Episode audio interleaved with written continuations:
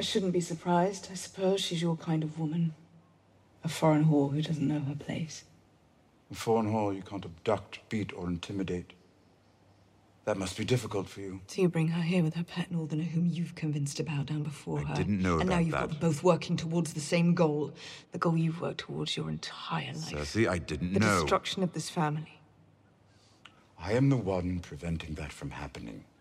Daenerys didn't want to debate and negotiate. She didn't want to bring you words. She wanted to bring you fire and blood until I advised her otherwise. I don't want to destroy our family. I never have. You killed our father. After he sentenced me to death for a crime I didn't commit, yes, I killed him. Hate me for it if you want. I hate myself for it, in spite of what he was, in spite of what he did to me. Oh, poor little man. Your papa was mean to you. Do you have any idea what you did when you fired that crossbow? You left us open. You laid us bare for the vultures, and the vultures came and tore us apart. You may not have killed Joffrey, but you killed Marcella, you killed Tommen. No one would have touched them if father was here. No one would have dared. I've never been more sorry about anything. I will not hear it not from you. I will not Say- hear it! All right.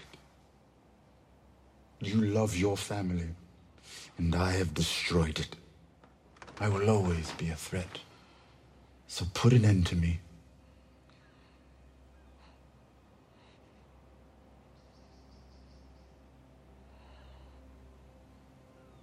If it weren't for me, you'd have a mother. If it weren't for me, you'd have a father. If it weren't for me, you'd have two beautiful children. I've thought about killing you more times than I can count. Do it! Say the word.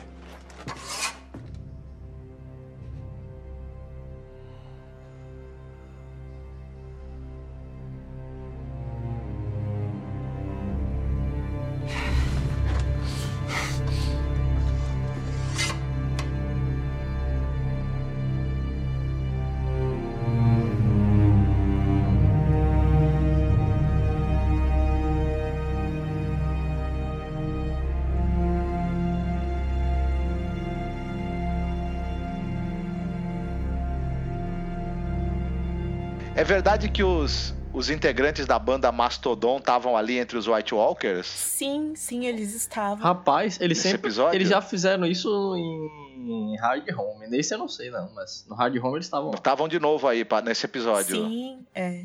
Eles tinham participado de, do, de Hard Home na quinta temporada. E eles participaram agora de novo. E Mastodon e também a banda Bastille. Só que parece que os caras da Bastille foram cortados de fora da edição, sei lá. Parte lá do exército de Whites. Eu só vou achar legal quando o Edson Cordeiro participar de Game of Thrones, cara. Enquanto ele não participar, Ele poderia ser o próprio Night King. Vocês sabem que o Mastodon fez uma música sobre os White?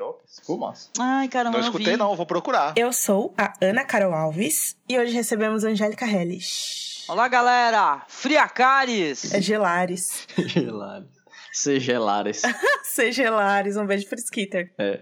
É, a galera falando assim, Rafa, que era Viserion e agora é Viserioff.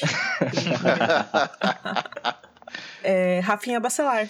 E aí, galera, e eu vou ter dois filhos chamados Raul. Já pensou You Know Nothing, Aegon Targaryen? Nada a ver, né, cara? Nada a ver. Pois é. E Marcos Noriega. Opa, tudo bem com vocês? Os Stark são o exemplo de como a vida de uma família muda quando eles passam a ter acesso à internet banda larga. É muito engraçado que o Bran, tipo, ele sabe de tudo e quando o Sam chega lá no quarto, ele fala quem, quem é. Não, isso é, um- é uma discussão interessante em relação à, à frieza do Bran, né? Se, se ele não é um onisciente, não tem por que ele ser frio e ficar falando pra Sansa, você tava bonita naquele dia, sabe? É, ele fala pro Sam, eu, eu, eu, vi, eu vejo tudo do, do passado, do presente. Aí o Sam falou: Você sabia que o cara lá anulou o casamento? Ele não. Conta essa. Peraí, deixa eu acessar aqui no YouTube, né, o vídeo.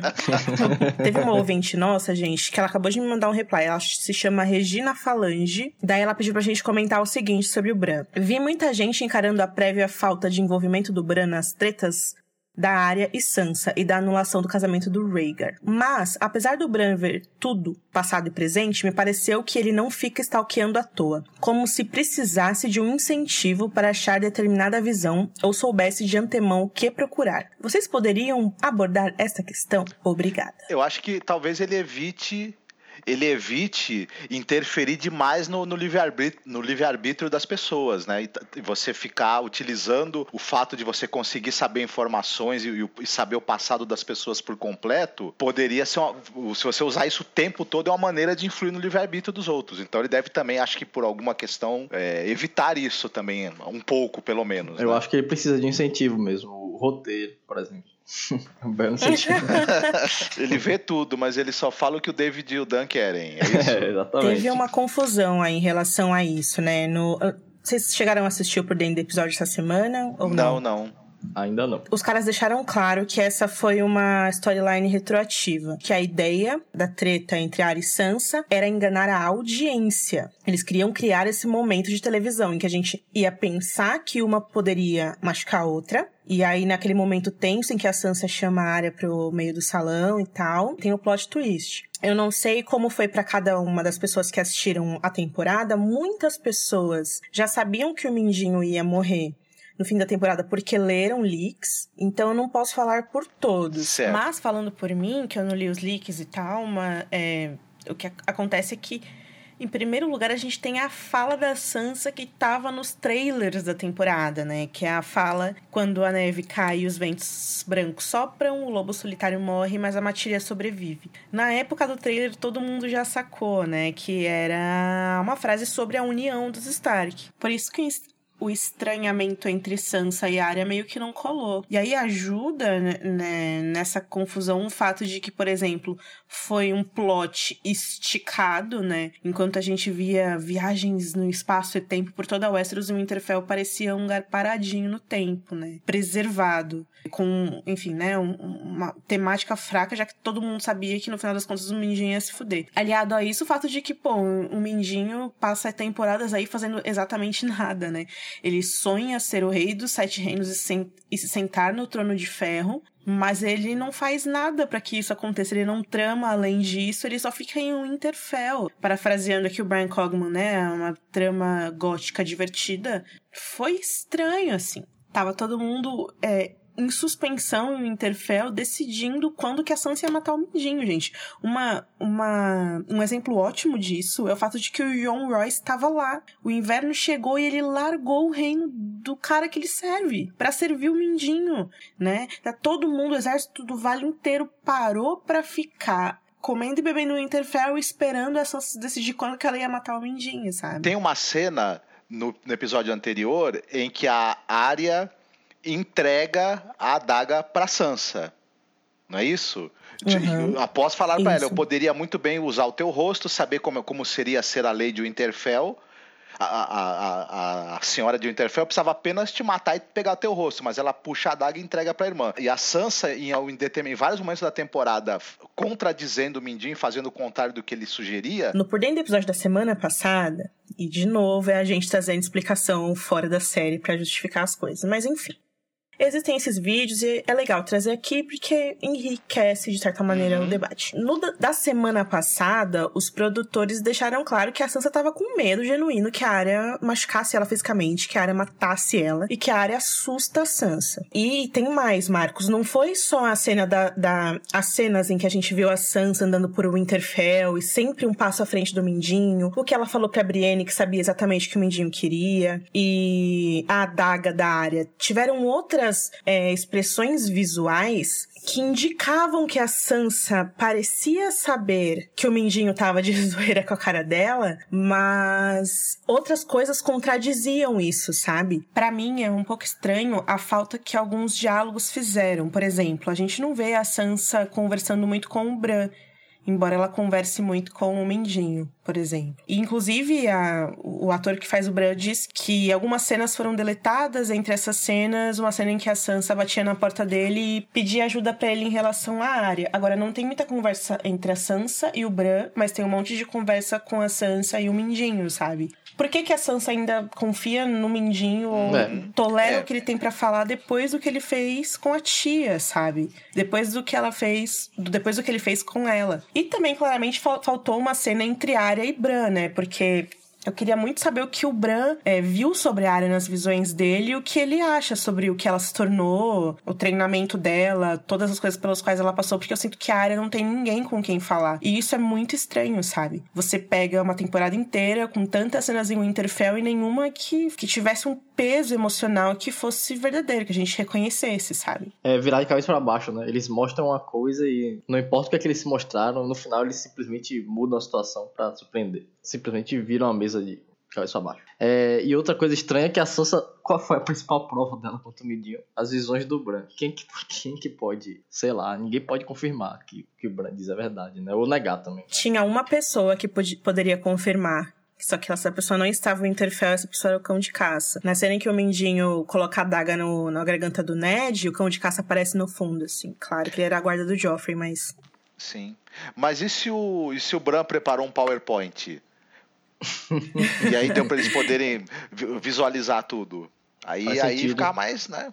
É, É. pode- Vamos supor que isso aconteceu, né? Off-screen. O que aconteceu off-screen foi muito mais importante do que o que aconteceu on-screen, É acho. que é meio problemático você precisar deduzir que de- determinadas coisas aconteceram é, fora da tela. E isso, isso aí já, já é um sintoma também um tanto quanto da pressa, né? Que a gente já até apontou nessa, Pô, nessa deixa eu me temporada. expressar. Eu achei tão legal essa cena, gente. Independente dessas questões aí, foi, foi cenas. É, esse diretor aí foi o Podesva, né? O, Podesva. o diretor desse episódio. Porra, o que luxo, cara. Que luxo, certos enquadramentos e cenas, né? Essa de Winterfell mesmo, ela. Claro, né? A gente já tava ali, já tinha matado essa charada. Mas que foi legal ver essa construção, o jeito da atriz se portar, né? Com aquele ar gelado, assim, olhando duramente, né? Gostei muito disso, gostei do fato dele, dele é, não conseguir, ele engasgando com o próprio sangue, né? Com as cordas vocais cortadas, né?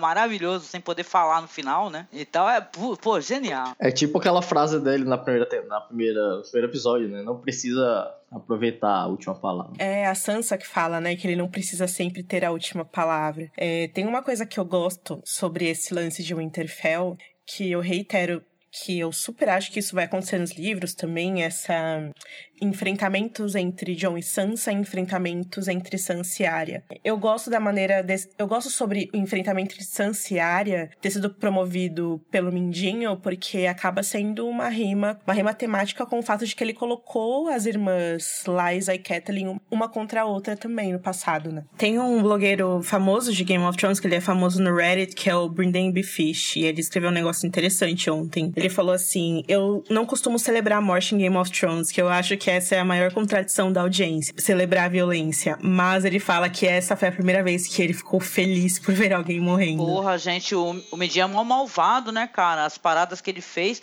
ele ferrou com a porra toda, né? Ele fez o, o Game of Thrones virar uma história do Nelson Rodrigues, cara. Eu fiquei feliz, Pelo mas não de por Deus. isso. Eu fiquei feliz porque tava chato realmente, né, ultimamente. Eu achei ele, o cara, ele tava ali só fazendo. O tempo dele já tava. Tinha acabado na série. O Mindinho foi um personagem importante. Muito da trama aconteceu por causa dele. Ele foi um do- ele é um dos grandes vilões e articuladores de tudo isso. Porém, nos últimos tempos ele estava realmente naquela meia geladeira que o personagem que vai morrer fica. E ele estava meio como um, um fuxiqueiro, sem ter muito o que fazer, né? Ele, ele, ele deu uns passos, ele chegou próximo do objetivo dele, se viu num- num- numa situação onde ele foi obrigado a partir por tudo ou nada, porque para onde ele mais ia avançar posições? Ele tinha que arriscar o próprio pescoço nessa situação ali. E o Interfell perdeu, né? O Benioff disse uma coisa que tem muito a ver com isso que você falou, que ele falou que essa foi uma das mortes mais difíceis que eles tiveram que fazer, porque o, o Mindinho, ele é fundamental quando, você, quando as pessoas falam em Game of Thrones. Quando você pensa na série Game of Thrones, quem vem na cabeça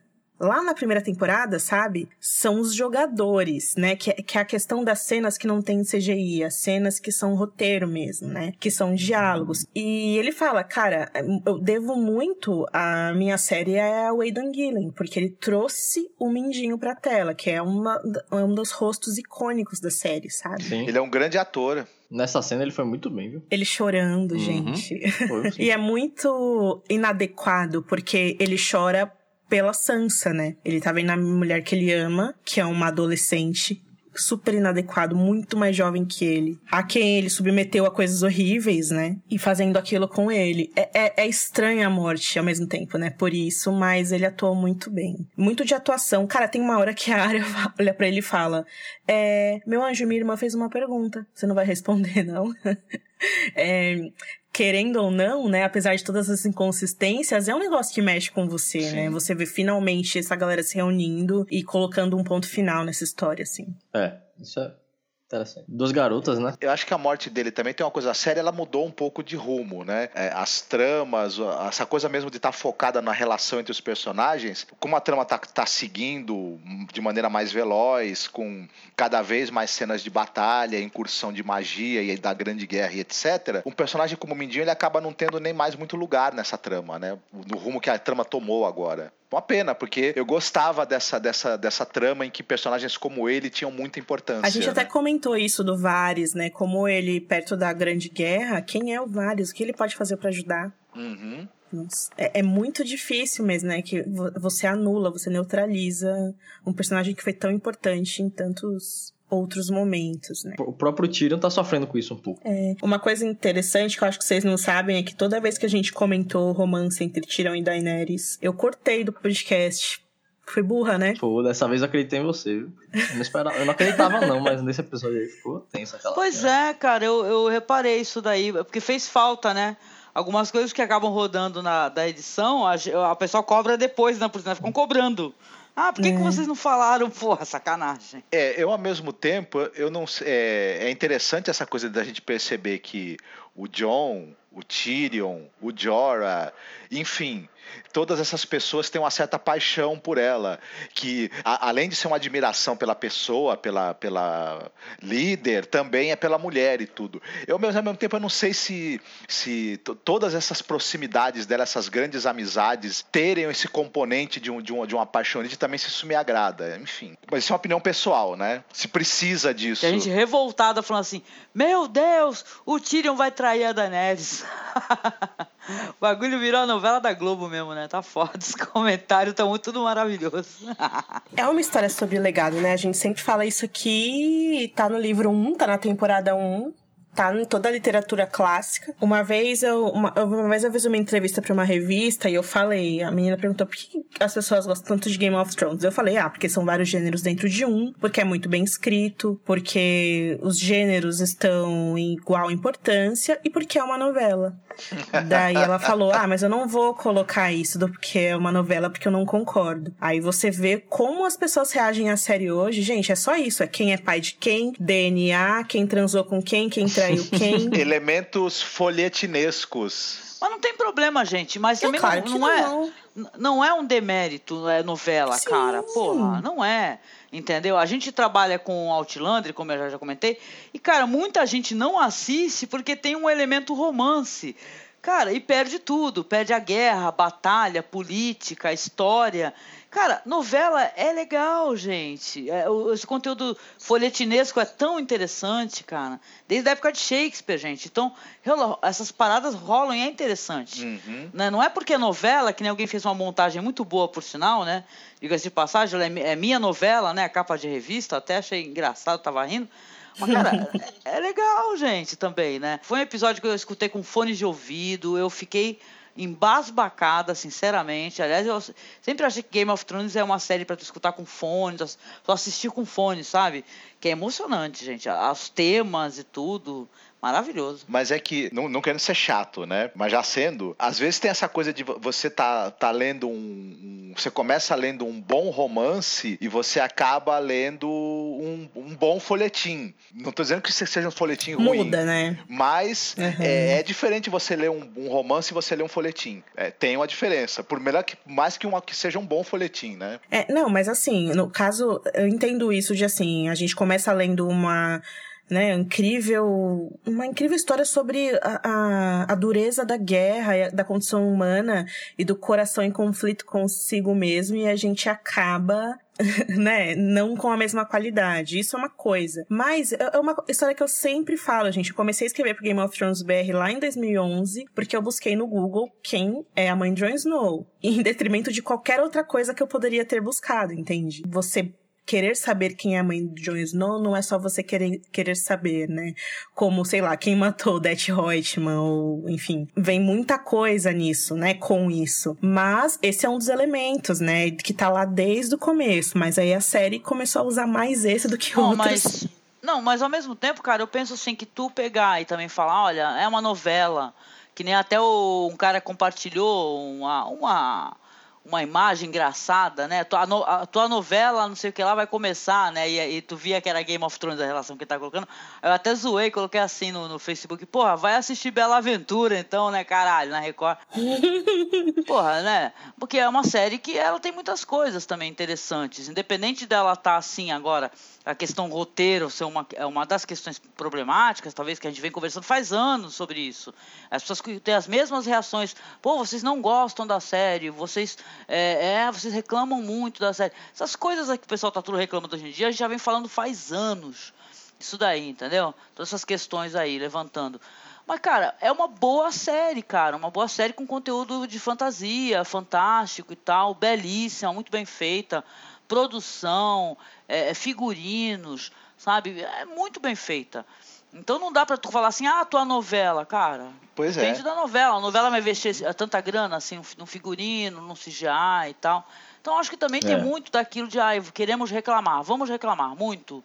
Muito não é bem por aí também, né? A gente pode comentar, mas a gente não pode fazer disso também o foco, né, da, da questão, né? Que aí tira o apreço de quem tá assistindo e se divertindo. A internet tá muito revoltosa, cara, muito rancorosa, rapaz.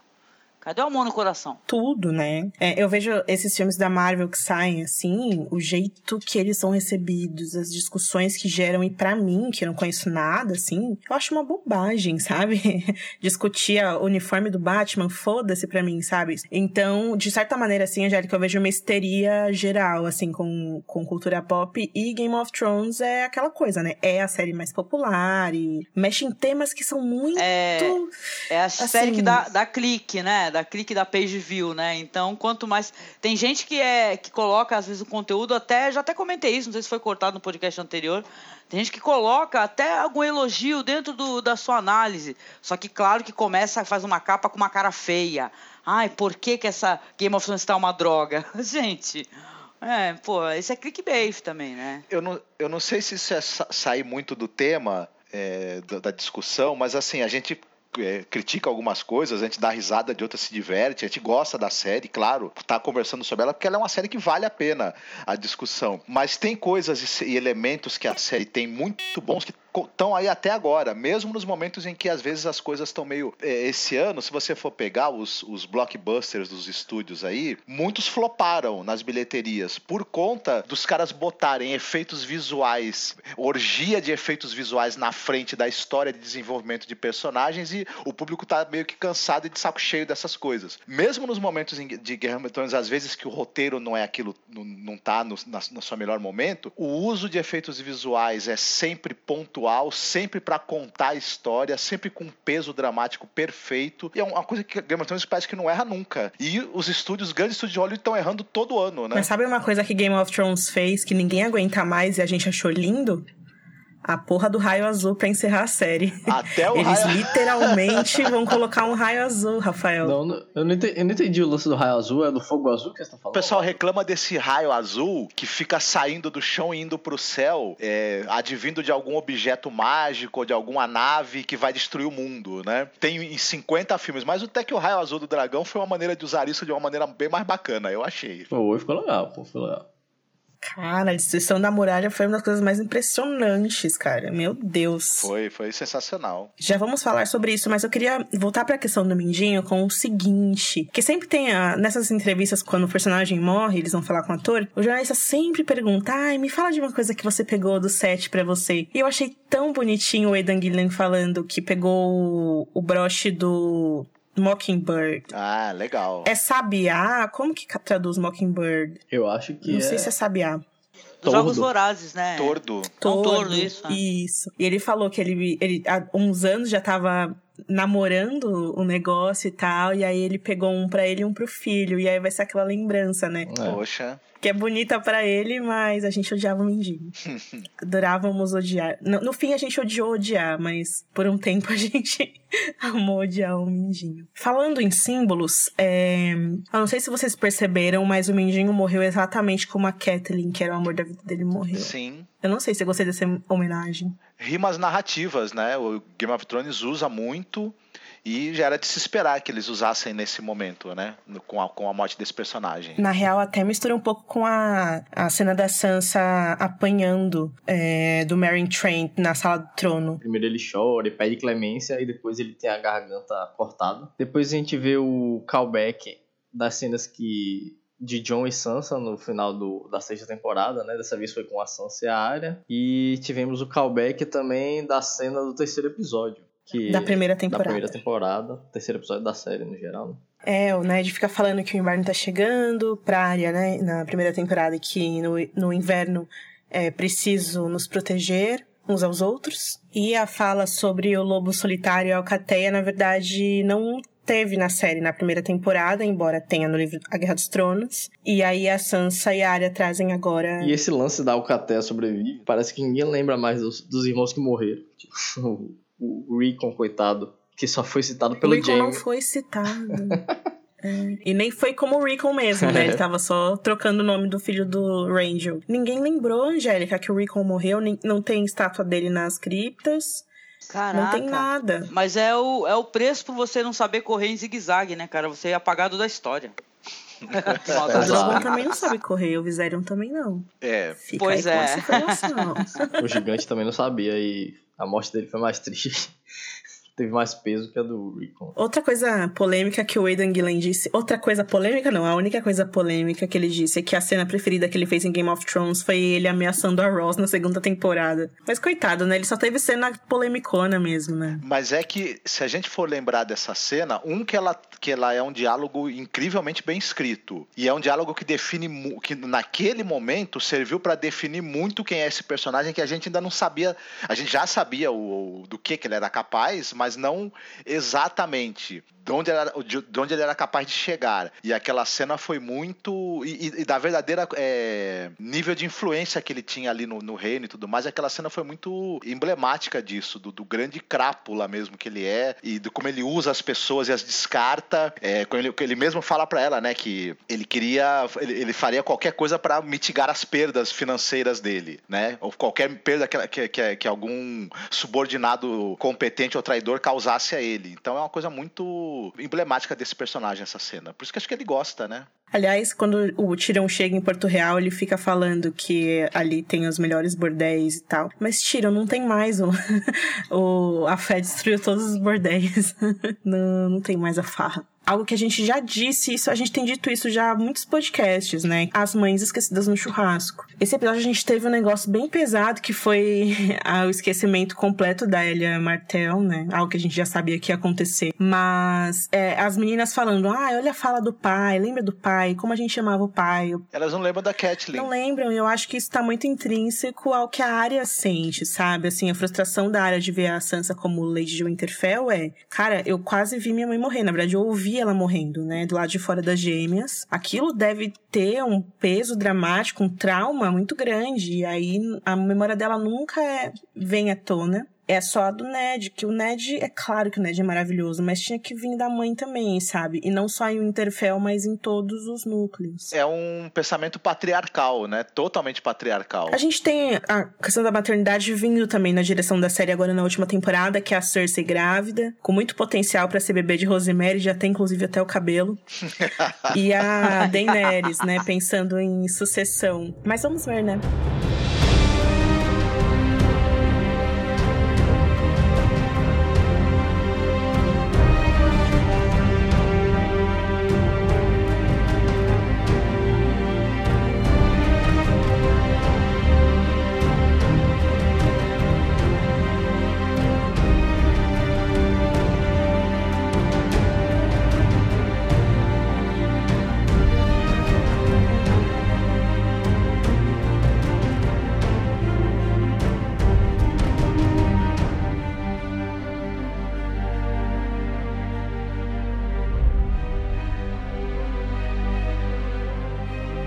Uma expectativa para a chegada da Cersei na reunião no Fosso dos Dragões que foi, de certa maneira, um callback pra cena da explosão do septo, né?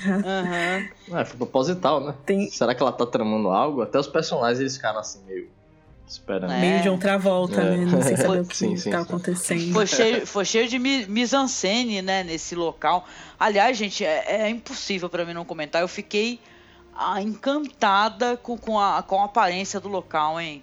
É impressionante, cara. Eu não tinha visto essa, essa em, em vídeo essa referência né, desse local. Isso aí foi mencionado talvez, talvez em história e tradição, né? O Fosso dos Dragões mostra o que aconteceu naquela, naquela história de tradição sobre a dança, né? Que no final Uhum. o pastor chama as pessoas pra matar os dragões e aí a cidade inteira corre. Enfim, começa a jogar lanças, né? E assassinar os dragões. O fosso era pra ser um fosso, né? Mas nesse caso, ele é uma ruína. É um anfiteatro mesmo. Inclusive, a locação é o anfiteatro das ruínas de Itálica. Era um teatro romano real que tem lá na Espanha. Poxa. E eles fizeram aí Achei incrível, cara. Dava, dava, dava pra ver a Lorena McKenniff ali no meio, cara, tocando, cara. Genial, meu, sério, eu babei, cara. Eu fiquei encantado, eles falando do local, falei, meu coração disparou, falei, nossa, que lindo, cara, que lindo. Foi muito mise-en-scène, foi muito bonito, tanto a Cersei, linda, maravilhosa, e a Daenerys, que nem se fala, né? É, se não é pra entrar assim, eu não quero nem entrar, no- entrar nos lugares agora, cara. Só quero entrar montado em dragão. É, esse, esse, especificamente esse núcleo, ele teve muito diálogo, muito diálogo, muito diálogo. E eu fiquei pensando, sabe o quê? Eu comecei a ler os outlines que vazaram de todos os roteiros de todos os episódios dessa temporada. E eu comecei a, a perceber que muita das, muitas das coisas que a gente reclama aqui no podcast que não tiveram nos episódios estavam nos roteiros originais. E que foram cortados por motivos que a gente jamais vai saber. Eu sinto que é muito minutagem de cena, sabe? Coisas muito fundamentais que você tira muda tudo, sabe? Então, por exemplo, sabe que a gente reclamou de tipo, a Liana tá gratuita demais, ou não teve uma conversa so- do John sobre os velhos deuses, ou ninguém fala que o Jon Snow morreu e voltou. Sabe essas coisas que a gente sempre reclamou lá no começo? Inclusive, eu tô fazendo com o Alan Veríssimo um, um, um artigo, Rafa, pra gente Uhum. destacar as coisas que ficaram de fora. Massa. Ou seja, tudo, tudo isso pra dizer o seguinte: a gente reclama que essa temporada parece que faltou muita coisa, muita conversa, mas na verdade teve muita, teve pra caralho. Né? Que é a, a escolha dos caras de fazerem uma temporada tão cheia de eventos, né? Porque na verdade não é que faltou o diálogo, é que faltou o episódio, faltou temporada. Então, é até, vai ser até difícil a gente comentar, eu acho, que diálogo por diálogo que teve, porque teve muito, sabe? Tipo, quando os caras chegaram, aí teve o John, o Tyrion reencontrando o Bron, o que foi Sim. estranho, já que ele já tinha encontrado o Bran, o Bron antes. Aí teve o Tyrion reencontrando o Podrick. Aí teve o cão reencontrando a Brienne, e aí eles falando da área, que foi uma coisa mais doce, assim, eles pareciam pais orgulhosos, Separados. né? Foi bem Vai legal esse É. diálogo, inclusive. Gostei bastante. Divorciados, né? Isso. E eu vi, Angélica, que eles demoraram 10 dias pra gravar essa cena porque eles precisavam se certificar de que todos os atores estavam olhando pro lugar certo na, na hora de, enfim, né, ter as trocas com os personagens e tal. 10 dias pra fazer isso. É muito personagem mesmo, né, gente? Eu acho que como construção de texto assim, você tem que ter muito cuidado, né? E eles fizeram um bom trabalho. Uma das grandes expectativas, Angélica, em relação a isso era o encontro entre os irmãos Clegane, que a galera brincava, que ia ter o Clegane Bowl. Clegane Bowl, né? E aí o Clegane fala pra ele: "Você sempre soube que algo estava vir- vindo pra você e tal". Um negócio assim que ele fala, né? E na hora que eu, que eu assisti eu não entendi o que, que foi isso, mas é uma promessa, né? Tipo assim, nós ainda vamos nos enfrentar, não agora, mas futuramente. E, e, de certa maneira é um pouco triste, né? Ele ol- olhando assim pro irmão e pergunta: "O que foi que fizeram com você?". Sim, Bull É, confirmed. e pior que a gente fica imaginando, né? Isso é uma coisa meio, né? Tétrica, como é que ele tá, né? Direito, aquela cara dele, né? Que tá todo zoado com aquele. Tudo roxo ainda, né, meu? Vixe. Feio demais. Ele atualmente tá mais feio do que o cão. Pô, eu não acho. eu não acho o cão muito feio, não, cara. tipo assim, não é lindo, mas também não é feio, tadinho. Ele fica mais bonitinho depois que ele come uma galinha. Aí ele fica bem alimentado, ele fica mais sorridente. Aliás, o Rafa até colocou na análise, né? No episódio passado ele fala que não gosta de ruivos e aí os fãs entre Sandor e Sansa choram nessa hora. Deviam chorar antes, né? Porque é muito. é muito inapropriado isso, gente, mas tudo bem. Sim. É... Vocês acham que o Montanha, de certa maneira, é um escravo da Cersei? Sim. É, o Montanha é, com É, certeza. e outra coisa que eu acho engraçada é a Cersei, ela tipo, ah, não acredito em zumbis, isso é mentira e tal. E o Montanha é o quê, filha? Tem um. Ela tem uma estimação, né? Ela devia ter um lado, assim, devia ser mais receptiva. essas- É que ali é uma parada meio pseudociência, né? Meio Frankenstein, né? Acho que a gente comentou isso da outra vez também. Alquimia. Exatamente, né? Pô, mas é- eles podiam argumentar assim, tipo, vocês todos estão vindo aqui me falando de uma grande guerra, sendo que vocês têm interesse em passar a perna em mim, sabe? Se eu fosse a Cersei, eu não acreditaria também. Mas É. eu jamais seria a Cersei, porque ela é uma assassina vil, horrível. Mas, assim, dá pra argumentar que eles estavam de historinha. Sim, sim. Ele deveria ter feito isso no texto, no roteiro. Primeiro, usando aquele mesmo argumento lá dos caras da Cidadela, falando que isso poderia ser propaganda é, da Daenerys, né? De inventar monstros pra amedron- amedrontar o povo. E segundo, que é uma convicção vinda de um do Jon Snow, que primeiro é o filho do cara que ela matou em pra- praça pública. Segundo, é um cara que, a todos os efeitos, desertou a patrulha da noite, se rebelou e foi eleito rei, sendo que ele não, no papel não teria direito a reino nenhum. E em terceiro lugar, claramente tá apaixonado ali, né? De se ter se ajoelhado pra uma outra rainha que não é ela. Então é isso que ela sabe, pelo menos, né? Porque a questão da morte por mais que, enfim, tenha chegado, né, a morte, a morte do Jon Snow tenha chegado aos ouvidos dela ou de qualquer pessoa que seja, é uma história muito estranha, né? Que só quem tava lá sabe o que realmente aconteceu. Nem a Daenerys sabe o que aconteceu. Quem dirá a Cersei. Que lá no por dentro eles falam que essa temporada é sobre pessoas que não creem começarem a crer seja em religião, seja no desconhecido. Então, mesmo que seja, sei lá, inverossímil, não sei, eles vão acreditar, entendeu? Até porque a cena, vocês que entendem mais de terror podem falar, foi um pouco assustadora, assim, o cara vindo em direção a ela, assim, ah, Toda a, a antecipação criada pela, pela pra gente ter visto aquela, aquele caixote desde o início, o Clegane trazendo e falando pros guardas para não pôr a mão naquilo, e aquele momento em que ele abre, tem aquele suspense antes do, do, do, do morto-vivo sair em direção a, a Cersei, e a própria reação da atriz, essa cena foi um primor em todos os sentidos. Foi Uhum. nível é, Romero e tal. Foi incrível. No, no ano que a gente perdeu o Romero, né? A gente teve muitas referências a mortos-vivos, cara. Pô, foi maravilhoso, foi muito legal. Eu gostei daquela parada porque deixou aquela, aquele negócio assim de, ah, putz, será que o morto ele tá tão longe do, do, né, do seu foco ali, do, do, do- da onde está o cara que manda nele, que parou de funcionar, né, e tal. Tem hora que o cão até dá um- uma porrada na caixa, né, e tal, e ele volta a grunhir. Mas aquilo foi muito legal, muito legal. Muito bem feito. Foi mesmo. E o Qyburn pegando a mão, né? Aí eu pensei, caraca, alguém vai tirar dele e falar, larga isso daí, ô seu intrometido, né? Tá querendo já fazer seus, seus, seus babados errados, né? Foi uma É. das melhores partes da cena, o Kyburn pegando. Não, gente, a gente riu tanto aqui em casa. O Jon Snow ele virou o professor, né? Antes ele era o paleontólogo John, né? Mostrando as, as pinturas rupestres. Daí ele, aqui está a mão. O fogo, você pode queimar. A Foi. adaga, você pode matar. Foi A muito espada, engraçado, só você faltou Discovery, alguém Discovery. monte o- uma, uma imagem do John explicando com uma lousa, né? E tal, assim, segurando o negocinho, ó. Verifique como essa mão pega fogo. Tipo um documentário, né? Assim, é engraçado. Eu lembro da, da época em que a gente começou. As notícias sobre as cenas começaram a vazar informações e tal. E especificamente sobre essa cena, que é o encontro de dezenas de membros principais do elenco, é muita gente, né? Eu sinto que a Cersei, essa temporada, ela tá sendo duas personagens diferentes. Inclusive, a gente até pode ver nas cenas lá com Tyrion e com o Jamie, quando eles estão sozinhos lá na- no escritório dela. Porque é estranho, né? A Cersei abusava do álcool e mandava matar prostitutas e assassinar bebês e depois o jeito que ela falava com a Marjorie. É, é estranho ver ela. Eu não sei se eu reconheço a Cersei agora, sabe? Apesar de eu gostar muito das cenas. Pô, eu acho que ela ainda consegue ser a melhor personagem, né? Ela tem série, uma, assim. na, uma uma coerência, né, Um dentro arco, do né? que isso, do arco Uhum, narrativo, né? Ela, a gente sabe que ela estava sendo já é, é, gerida desde o começo para isso, né? A gente imaginava que isso fosse acontecer, né? Essa despedida, né? Vamos colocar assim, né? Muito interessante. Ela com tiro foi um presentaço, né? Melhor cena, né? Uhum. A gente pode até argumentar que foi a melhor cena da temporada, aquela. Com certeza. Com Porque, certeza. nossa, que atuação foda dos dois, gente. Meu Deus. E ela, é, vamos dizer assim, enganou ele, né? Ela ficou falando, ai.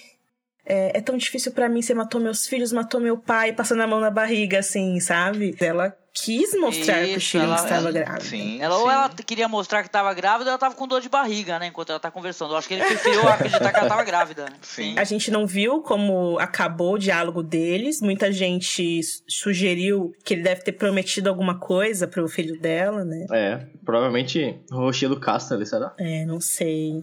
Possivelmente. Ou, ou a possibilidade de, de uma discussão depois de, um, de, de uma, de uma divisão do reino de outra maneira é, que permita é, quem sobreviver ao, à guerra contra os mortos-vivos ficar vivo, efetivamente, né? É, o único problema nesse raciocínio é que, na realidade, depois ela desfaz tudo que ela fez, né? Confessa pro Jaime que mentiu pra Daenerys e pro Tyrion. Ou seja, ficou estranho, né? Não, sa não sabemos o que rolou. Talvez pros produtores não importe. Porque a real, se você, for, se você parar pra pensar, como a gente tem dito, o legado dos pais, os pais, os pais, os pais, o Tywin projeta uma sombra ainda sobre os três filhos que é, é um negócio muito, muito, muito interessante. É, se a gente for ver, no fim das contas, a gente, a gente não viu que Tyrion e Cersei conversaram. O Tywin fazia muito isso, né? O Tywin resolvia as coisas na surdina e talvez eles estejam aí ah, incorporando esses elementos do Tywin na Cersei, né? E é engraçado que a série meio que apontou isso que ela está fazendo nesse momento como sendo pa- para o Jaime fazer naquele famoso diálogo que é a primeira aparição do Tywin na série, que ele tem um diálogo com o Jaime dizendo que ele tem que assumir as responsabilidades dele perante a família, que ele vai precisar tomar a frente das coisas quando o Tywin não tivesse. Na verdade, isso acaba acontecendo com a Cersei. E é muito bacana isso ter acontecido com esse personagem e esse arco todo que ela tem, né? E, e- e como a gente vê como a atriz também foi evoluindo, né? O papel. Bem, bem interessante mesmo. Pra mim, também é um dos personagens mais legais que tem nessa série disparado, né? Concordo. É, como a Ana fala sempre, ela é a única que a gente vê andando pelo, pelo castelo, né? Bebendo e conspirando. E os outros personagens a gente só vê mais nas cenas que são, tipo, importantes, né? Que é batalha do bast- dos bastardos, é, tomada de mirim, essas coisas. Ela não depende de cenas massa velho, né? Com, com, com épicas. Deixa eu perguntar pra vocês, o pessoal compartilhou muito no Twitter um personagem de anime que anda com uma caixa nas costas igual o o cão andou. Quem é? É, eu lembrei das armaduras dos Cavaleiros do Zodíaco, né? Que são aquelas caixas Sim. grandonas. Exatamente. Isso, tem aquele personagem que é um velhinho, que ele carrega as armaduras dos, dos, dos cavaleiros. Eu esqueci o nome do personagem. Eu achei que quando abrisse a caixa ia sair o, o, o Shun de lá de dentro, o, o- o- gritando meteoro de Pegasus, mas não foi isso não, ainda bem. O cão, ele tem muitas cenas cômicas, né? No episódio passado, É. ele com jogando a pedra nos whites, aí agora ele chutando a caixa. É engraçado como ele- o personagem tem mais screen time esse, essa temporada, né? Mais tempo de tela do que muitos, inclusive. Tá merecido, eu acho, eu gosto dele. O- A gente, eh, a gente ganhou uma certa simpatia por ele naquela temporada em que tava aquela pere- peregrinação dele com a área. Acho que o pessoal viu o potencial disso frente à audiência. E ele tá de volta e, e é bem-vindo. A interação entre os personagens nesse episódio foi muito boa. Os diálogos estavam bem afiados, a voz de cada personagem estava muito bem definida e as histórias que vieram à tona aqui das relações entre eles. Isso foi uma dinâmica muito boa, assim. Sabe a interação que eu acho que faltou? É da Cersei com a Daenerys, né? Eu ouvi dizer que teve uma cena deletada aí que a, Hum. a Daenerys, a Cersei chegou pra Daenerys e falou: Pô, eu ouvi dizer que você tinha três dragões, cadê o outro? Aí a Daenerys, eu ouvi dizer que você tinha três filhos. Caraca! Nossa, sério? Pesado. Foi isso mesmo, Rafa? Será? É piada. Meu Deus, que horror. É piada ou é real, Rafa? piada, piada. O Rafa, quando ele quer me zoar, ele consegue. Eu fiquei desesperada já achando que ia ter. Gente, mas tem um, um negócio aí que é óbvio, né? É a rainha mais jovem, mais bela, que vai tirar tudo que é querido pra Cersei. Tá aí na frente dela. Na frente não, do lado, né? É Branca de Neve o negócio, é, né? lá. É engraçado porque, na realidade, a cena inicia com um cerco a Porto Real, né? Que eu acho que eles, inclusive, reutilizaram algumas é, locações, né? Lá que eles fizeram em Jardim de Cima para fazer as muralhas de Porto Real. Porque pareceu muito que eles estavam lá de volta, assim. Os Imaculados chegando e depois os Dothraki. Coitado do Jaime, né? Você vê que ele tá com um estresse Tá. pós-traumático foda, né? Primeiro escutando os Dothraki fazendo a vaia cearense e depois Caraca, o Drogon quando o chegando. Drogon- Quando o Drogon chegou, foi maravilhoso. Ele levantou. Ai, caraca, ai, caraca. Já sai levantando. Ficou traumatizado, tadinho. O, o Nicolai Coster Valdal, ele deu umas duas arregaladas de olho nesse, nesse episódio que eu falei, eita, isso é a cara do terror. Eu só queria falar que eu não, não achei tão impactante assim a chegada da Daenerys, porque, tipo, cara, todo mundo sabia que ela ia chegar no Dagon. Tipo, a Cersei não tava lá, a gente até Não, ficou... e eles colocam a música dela, né? É, a, com Não, a não, Cersei, eu não- a gente ainda tinha alguma expectativa de que ela fosse fazer algo. Aham. assim. Não, não, acho impactante. Ela foi todo mundo. foda, assim. Ela foi um, do mise-en-scène, assim, incrível, sabe? Muito Você É. queria Ah, ver essa humilhou a cena? Outra, né? Posso fazer uma fanfic?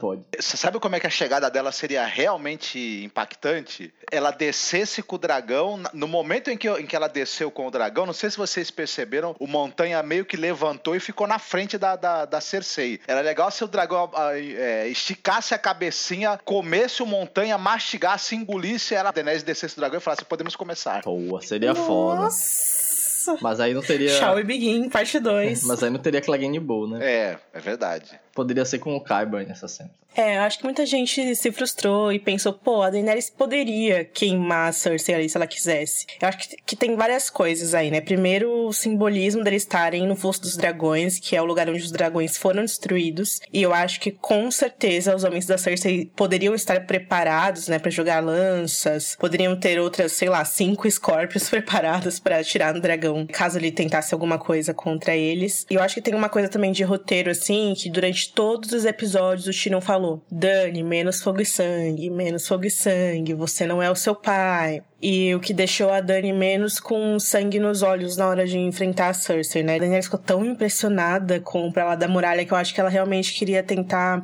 enfim, sei lá. E não queria guerra ali agora, né? É justificado? Eu não sei. Talvez ela queimasse logo a Cersei através do medo, igual ela fez com o Starly, talvez tivesse dado certo. Não sabemos, jamais saberemos. Mas aí a gente vê que talvez, talvez, bem talvez, ela tenha sido inspirada pela honradez do Jon Snow, né? Que sempre busca fazer o certo e sempre busca, enfim. Tem uns detalhes legais de figurinos. Primeiro na chegada, quando a gente vê os Dothrakis, eles estão usando os espólios da guerra coisas que eles pegaram dos mortos no campo de batalha. Então, eles estão com aquela jaquetinha da Renner que os soldados Lannister usam embaixo, e aí tem umas partes dos elmos deles que eles é, os Dothraki estão usando como, como corrente, sei lá, penduricalho lá que eles inventaram. E eles também estão usando umas umas mantas de inverno, assim, que são bem parecidas com as dos selvagens, do Jon Snow e tal. E, de novo, né, o Jon Snow sempre parece estar com mais frio do que todo mundo. E a Daenerys... Tem uma coisa nesse figurino novo da Daenerys que parece que ela sempre tá com frio. A manga da blusa fica muito em cima do punho dela, assim. Ela fica... Sabe quando você tá com frio que você puxa a blusa, assim? É. A Da- Daenerys contida, Sim, né? Que a gente sempre fala. E o Euron, hein, gente? Nossa, o Tyrion falando, gente, vamos começar com os assuntos maiores dele. Então, por que que você tá aqui? Caraca. Nossa, eu adorei a- o jeito que não, o Tyrion cara. respondeu, cara. Porra, tu além de ter piada ruim, tu tem que explicar a piada, né, o idiota, né? Genial, cara. Na hora eu achei que eles tinham tirado mesmo o Euron da série. o que é muito engraçado, porque eu, não sei se vocês lembram, mas o ator falou: é, o Euron essa temporada vai ser pior do que o Ramsay. E assim, não, né? Não, não, Não. não. Não, Não teve a construção que o, Ram, que o Ramsay teve. É, não teve tempo, né? O Euron, ele tem um contraponto interessante com a Cersei, né? Porque ele tem aquele entusiasmo, assim, quando nada, né? A Cersei é aquela coisa fria mesmo.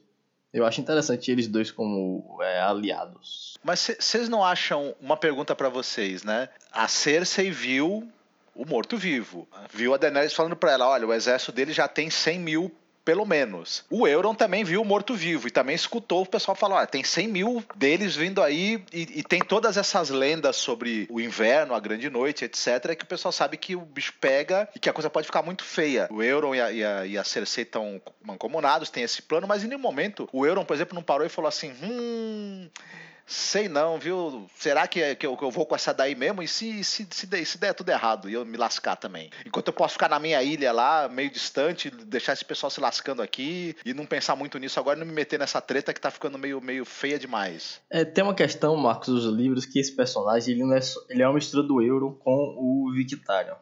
E o Victarion é aquele cara que é meio burro mesmo como o próprio Martin falou já, né? Ele quer casar com a Daenerys no livro, porque ele quer a mulher mais linda do mundo para ele. E, tipo, parece que eles meio que botaram essa motivação no Euro. Né? Pode ser que o Euro esteja mesmo cego pela ser rei e casar com a Cersei, entendeu? Sei lá. Teve um artigo esses dias na internet que eu não lembro qual foi a revista, se foi o The Verge, se foi o EV Club, que eles perguntavam aonde foi parar o sexo em Game of Thrones? Foi eliminado, né? A gente não tem mais cenas de sexo nível HBO, né? Como a gente já falou aqui. Eu não tô falando de estupro, porque a gente sabe que estupro é outra coisa. Essa temporada, por exemplo, a gente teve três cenas de sexo até agora, que foi entre a Cersei e o Jamie, que embora seja um relacionamento abusivo ali, né? A gente pode até, sei lá, argumentar que é, o Jamie foi forçado a fazer aquilo, mas é muito diferente de todas as cenas é, de sexo que a gente viu deles antes, né? E a gente teve Missandei e Verme Cinzento, que foi uma cena bonita, poética, que Game of Thrones jamais tinha feito antes. E a cena da Dani e do John, que né? foi bem pudica. E aí, consequentemente, por não ter mais aquelas cenas realistas com corpos nus e bundas balangando pra lá e pra cá, a gente também não tem as cenas de abuso, de abuso explícito, e cenas de estupro, e cenas em prostíbulos é. e tudo mais. Uhum. E o personagem do é. Euron, você pensa, cara, ele, ele capturou a sobrinha. Se fosse dois anos atrás, Game of Thrones teria mostrado a Yara passando por coisas horríveis na mão dele, né? E aí é engraçado isso, né? Porque você tira a exposição da violência violência, o que sobra do personagem? Devia ter mais do Euron do que isso, né? Mas não tem. É engraçado isso. O que eu ia falar é o seguinte: sempre que a gente vê entrevistas com o ator que faz o Euron, ele sempre tá muito empolgado com o personagem. Ele sempre dá, assim, respostas mirabolantes para toda a cena do Euron. até ele lê mais do que deveria, sabe? Na, nas questões do, personagem dele. É, ele passa esse entusiasmo. Ele, é, eu até acho que às vezes ele tem, ele é meio careteiro, ele tem um certo overacting, mas não se pode negar que ele tá agarrando o personagem com unhas e dentes e, e tem uma atuação marcante, né? Eu queria que a gente falasse mais sobre essa, esse diálogo da Cersei com o Tyrion, porque a, a volta do Tyrion pra não é, não é a torre da mão que a Cersei fica, né? Aliás, gente, eu descobri um negócio hoje. Eles, eles divulgaram a HBO, a primeira parte daquele documentário The Game Revealed, que eles começaram a passar na temporada passada, né? Que é documentário sobre a produção de cada episódio, com mais detalhes e tal. E o cara que pinta o mapa da Cersei no chão lá é o designer gráfico real da série.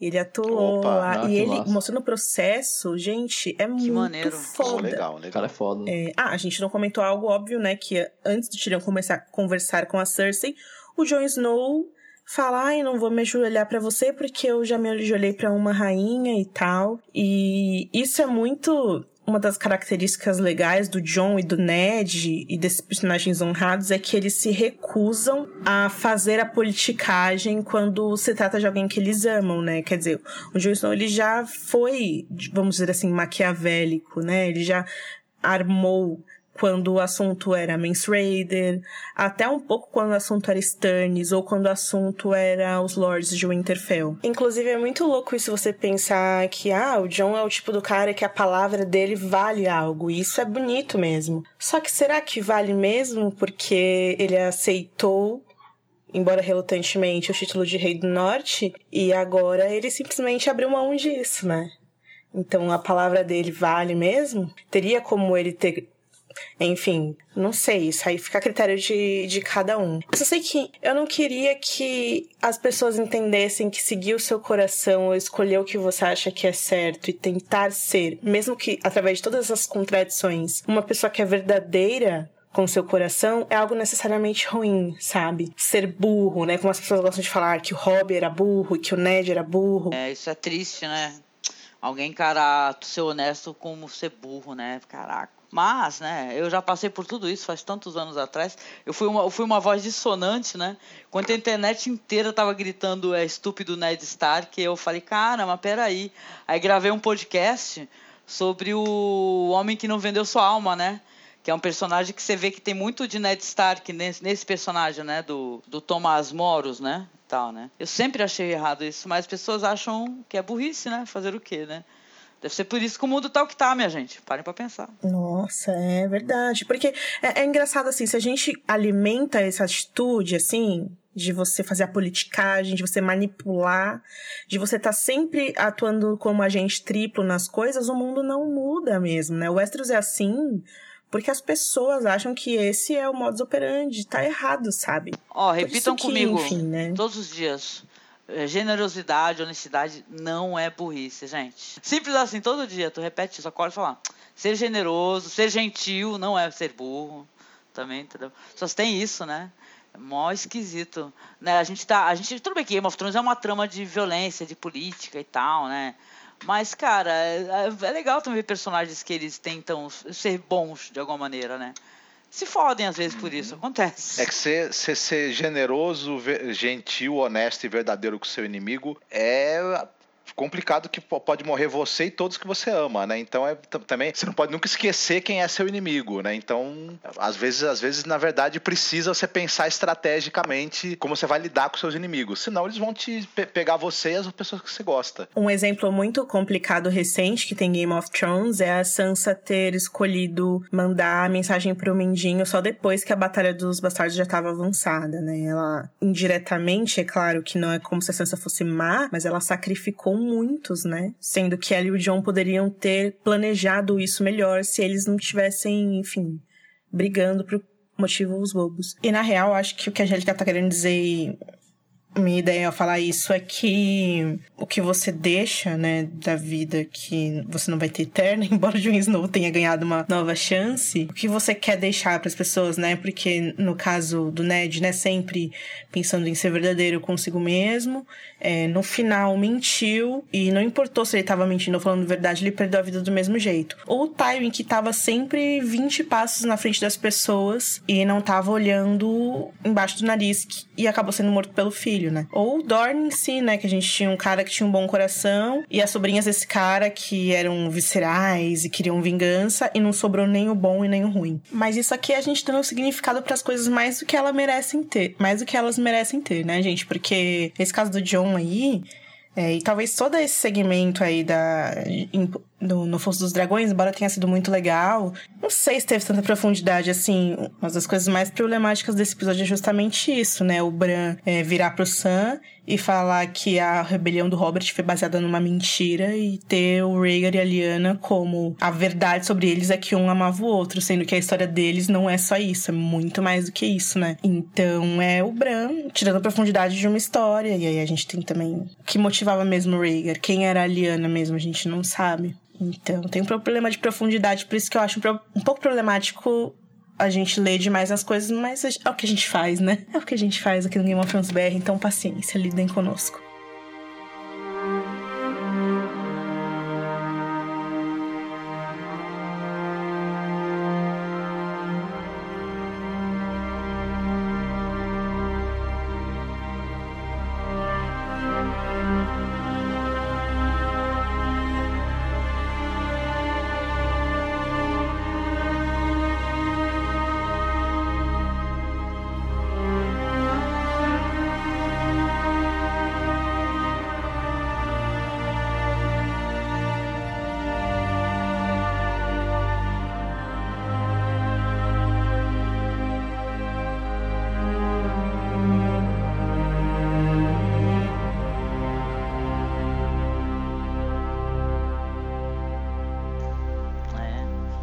Mas vamos falar de coisa boa. Caraca, o que foi essa cena de sexo entre o, o John e a Daenerys, né, cara? Sei, sei que vocês comentaram, mas caraca, eu sei que eu tô. Eu não sei se vocês sabem, eu, pro ouvinte saber, eu estava sem internet, viu? Por sinal, fiquei sem internet todo domingo, fui ter internet, sei lá, de manhã. Aí, eu, aí meu filho chegou pra mim e falou, pô, por que, que todo mundo só fala da bunda do John? O que, que tá acontecendo com a bunda? Eu falei, eu não sei, eu não sei, eu não sei. Aí a gente ligou lá pro, pro, pra fornecedora de internet, lá, pra, que eu não vou fazer. Não vou fazer jabá dessa desgraça. Aí a, ele ligou e falou assim: a minha mãe tá perguntando aqui, cadê o Game of Thrones? falou pro atendente lá, cadê o Game of Thrones? A minha mãe perguntou. É. Mas aí, o que, que, vocês acharam? Foi uma cena bonita? Apesar de ser uma cena de sexo, foi uma cena assim, delicada, né? E tal, né? Mesmo deixando aquele gosto meio amargo de o que, que você tá fazendo? Eu acho que faltou preliminares, sabe? A gente tá acostumado com Outlander, a gente quer Ai, outras coisas, menina, a gente quer mais. Nem fala, detalhes. nem fala que eu tô sofrendo Mas... de ansiedade, sério mesmo. Eu tô tendo taquicardia, cara. Mas eu achei muito bonitinho, gente, sério. Queremos ver mais bundas, brincadeira.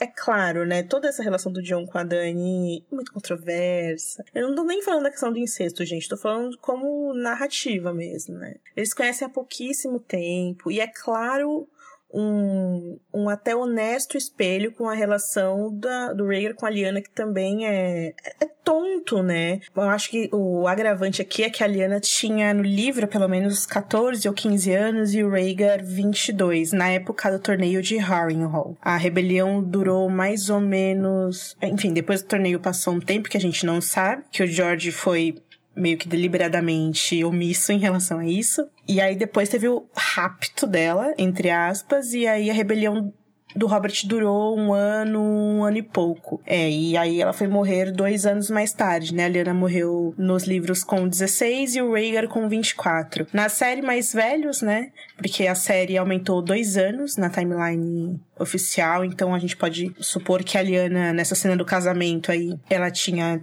17, 18 anos e o Rhaegar tinha 25, 26, sei lá. Conta que esse paralelo é estranho um pouco, porque na realidade a Lyanna era muito mais jovem do que o Rhaegar, né? Diferente do Jon e da Dany que nasceram no mesmo ano, com uma diferença aí de alguns meses. E é muito aquela história do amor romântico adolescente, né? É, as cenas de sexo em Outlander, claro que elas são picantes, né? Mas olha só, isso não acontece de maneira gratuita e nem de maneira rápida na série, né? Tem ao contrário, tem, uma, tem um conhecimento, uma, ela tenta até levar com que ele conheça outras meninas mais jovens, né? Porque ela é mais velha que ele e tal. É bem diferente, bem diferente. Não é tipo três capítulos, não, ou quatro. pois é. E, e, e, sabe o que é estranho? É de novo, a gente já falou isso, né? Os caras fizeram o Podrick Virgem ser o homem que as prostitutas mais amaram. Aí depois o Verme Cinzento, que nunca tinha transado, como o melhor né, enfim, performer ali pra Miss Sunday. E o Jon Snow só transou uma vez com a Ygritte e, ela, e ele consegue mesmerizar a Daenerys que Cara, já mas aquela com, tipo, caverna... Dois homens Naquela caverna vezes. rolou altas paradas, é que não mostrou, só mostrou uma transa só. Tu não sabe que rolou. Foram dias, cara. Foram dias. o que eu tô fazendo é o contraponto com a Outlander, né? Que a Claire em Outlander também é muito mais experiente do que o Jaime. E ela ensina para ele. E é que a Daenerys fica mesmerizada é, não, E essa é a história mais bizarra do mundo. O cara, o cara, o, o, o cara, o cara mais gato do, do, do, bagulho lá, de quilômetro, assim. Ai, não, eu sou vice. Como eu rico. Eu o quê? né? Mas ele falou, o negócio, eu sou virgem, mas eu não sou é, eu, não, eu, não, desconheço as paradas, eu sei dos Paranauê, né? Ele fala assim pra ela. Não, é, é, mas é isso mesmo que a Ana falou, né? O, o cara teve uma experiência sexual na vida, o resto do, o resto do tempo das últimas temporadas ele estava aí é, traumatizado porque foi gongado no, no programa de auditório do Rei da Noite, não estava pensando em amor, em sexo, em nada, né? Cara, mas você sabe por acaso... O pessoal já chega, já chega... Você sabe é, por acaso, negócio, assim, é... o Westeros não tem umas revistinhas pra galera ir lendo e tal, educativa? Sim, sim. Não, mas eu digo assim, essa coisa do, do, do, do protagonismo da mulher até em, em numa relação em que ela é mais sexualmente mais experiente, né? Mas a cena é bonita. Eu fico pensando é sempre nessa questão de os pensamentos dos personagens que a gente não tem em Game of Thrones, mas a gente tem nos livros. Talvez seja um comentário que tenha muito a ver com raça, né? Os Dothrakis é, têm um biotipo diferente. A Missandei e o Verme Cinzento também têm um biotipo diferente, eles têm a cor da pele negra. Houve uma, um ensaio de discutir isso na série com o, o caso da Miss Sunday, só que isso se transformou em uma teoria da conspiração, onde as pessoas viram que acharam que a Miss Sunday, ah, não sei o que, que ela tava traindo a Daenerys e tal. Eu acho que é um, um, uma falta, uma falta de tato da série de lidar com culturas se conhecendo e entrelaçando nessa nova fase é, da história na fase de Westeros como um todo, porque é diferente mesmo, né? E aí, o que é engraçado, por exemplo, no caso do Davos, é que ele, na verdade, ele já conhecia é, outros personagens negros. A gente tem o Salvador Sam, por exemplo, que era mega brother dele, e o Davos viajou bastante, conheceu outros continentes. O Tyrion nos livros, ele tem mais essa, essa questão, assim, né, de encontrar com povos diferentes. Por que que eu tô falando sobre isso? Porque tem a questão da Daenerys, e a Daenerys é diferente. Ela também é. Eu fico pensando o que que o Tyrion realmente acha da Daenerys e a gente não vê na série. Ela é para ser uma rainha bela, né? Ela é diferente de todos. O cabelo dela é diferente, os olhos dela são diferentes, a sobrancelha dela é diferente, é, as roupas são diferentes, ela fala línguas estranhas, ela é exótica mesmo, né? Como o John vê essa pessoa também, né? Porque a gente tá acostumado a ver a Daenerys desde a primeira temporada, mas essas pessoas não, né? Elas acabaram de ver a Daenerys. Acabaram de ver algo que é, não existe mais em Westeros, né? Que são os Targaryen. Apesar de que pode estar... A gente poderia até argumentar que deveriam existir outras famílias ou até pessoas bastardos, né? Ou a galera tipo os Velaryon, né? Que também tem cabelos prateados, mas na série não tem isso. Então, o Jon Snow tá conhecendo, pra justificar um pouco, né, da atração deles, uma mulher que é realmente, aos olhos dele, maravilhosa. Uma algo que ele nunca viu antes, né? A série dialoga muito com essa atração Targaryen, vamos dizer assim, né? Que é a questão do incesto. A Dani, é, os pais dela eram irmãos, os avós dela eram irmãos. Isso é algo mais do que comum dentro do, do, ambiente em que ela veio. Não, e você vê que em Preacher não deu muito certo isso daí, né? E tal, pra quem tá assistindo aí, assistiu o último episódio, viu que babado é louco, cara, não dá certo, começa a dar uns problemas, né? ah, mas com certeza, ele vê, ele vê essa mulher uma deusa, uma louca, uma feiticeira, cara. Como não, né, cara? Como assim, né? É, mas é a questão da, da, da aquela romantização e tal, né? Eu diria mais, porque assim, o Jon Snow é aquele cara que a gente até comentou no episódio passado, né? O nihilista ou não, né? Na verdade. Que eu sinto que ele se sente muito sozinho nessa demanda de querer salvar o mundo. E ele conheceu alguém tão doido quanto ele que pode inclusive salvar ele. Não só pode, como salvou, né? Então, isso deve atrair ele muito. É claro que dentro de, sei lá, quatro episódios que a gente viu isso, é pouco tempo pra gente digerir isso. E aí você para pra pensar, por que que a Dani gosta do John? É rei, é gato, conseguiu tocar o dragão. Olha aí, né? O evocativo é, desse tema. Mas isso é o bastante? Não sei. E aí a gente cai naquela questão de, na realidade, as relações da Dani, que é que a gente tem falado a temporada inteira, né? Não são muito críveis, não são muito palpáveis, né? Por que que ela gosta do Tyrion e aceita ele como uma ainda, sendo que ele só errou estrategicamente. A gente gosta do Tyrion, a gente gosta do John, mas porque a Dani gosta deles, é um sentimento que não é muito palpável. Enfim, analisar muito isso fica muito chato. E tem, eu acho que o sentido literal da coisa que é colocar a Daenerys e, um, e o John em um barco transando, né? Tipo, é o chip mesmo. a, a palavra virou coisa o signo virou objeto. Eu acho que o, o episódio anterior, e mesmo algumas coisas nessa temporada que são desenvolvimentos de roteiro meio muito, muito mais ou menos e muito frágeis, acabaram gerando, nesse episódio especificamente, cenas bonitas e interessantes. Acontece. Né? Esse episódio é meio que quase um desdobramento do anterior, mas esse, por incrível que pareça, foi bem legal. É, muito legal. Não deixa de ser fascinante, assim, esses encontros, reencontros. Por exemplo, a gente tem a abertura em Porto Real com a formação de Imaculados e depois os Dothraki chegando. Imaculados e Dothraki juntos no campo de batalha mais uma vez, né? Porque Mirin também foi mais ou menos. Só que esses caras, historicamente, é, batalharam, né, na Batalha de Corra, uma batalha super famosa. A gente nunca vai ver isso, eu acho, né, sendo endereçado na série, sobre esse histórico deles. Uma outra coisa, voltando a falar do Tyrion, por exemplo, a percepção dele em relação às coisas, já que ele era um personagem muito presente, assim, que é aquela coisa que a audiência já sabe, mas os personagens não sabem ainda O, o, a gente viu que a Cersei passou, a caminhada da expiação, ela tendo que raspar o cabelo. E aí o Tyrion volta pra Porto Real e vê a irmã com esse novo figurino, com esse corte de cabelo, né? Qual é a percepção dele sobre isso? Parece uma coisa muito boba, mas a gente teve uma percepção inegável disso, né? O cabelo da Cersei a gente fala toda hora dele, o figurino dela ganhou M, ganhou a porra toda. Então, são coisas que são fascinantes e são muito legais, mas é estranho é, nesses, esses reencontros são um pouco estranhos por conta disso. Agora, o Tyrion como um todo, eu queria saber o que ele pensa, porque a gente vê desdobramentos sobre as coisas que ele pensa, mas não estão na cena, que é quando ele resolve ele faz o acordo com a Cersei, ele consegue. A gente não vê como isso aconteceu. A gente só sabe que ela dobrou ele, segundo os produtores. E a cena do barco, que é quando ele chega e olha esquisito pra porta. Eu não entendi essa cena do Tyrion. Nem eu, cara, mas eu vi uma imagem de uns Funko, que alguém fez uma imagem dos Funko se beijando. Caraca, com o Funkozinho do Tyrion atrás. Meu irmão, isso é maravilhoso. Bota no post, eu compartilhei no Twitter. Que coisa mais fofa do mundo. Mas isso tem visualmente. Não sei se vocês vão achar agora. Eu não vou saber é, mostrar a minutagem do vídeo para vocês. Tem um enquadramento no Fosso dos Dragões. Antes do Tyrion ir falar com a Cersei. Que eles colocam o Tyrion no meio da Daenerys e do Jon.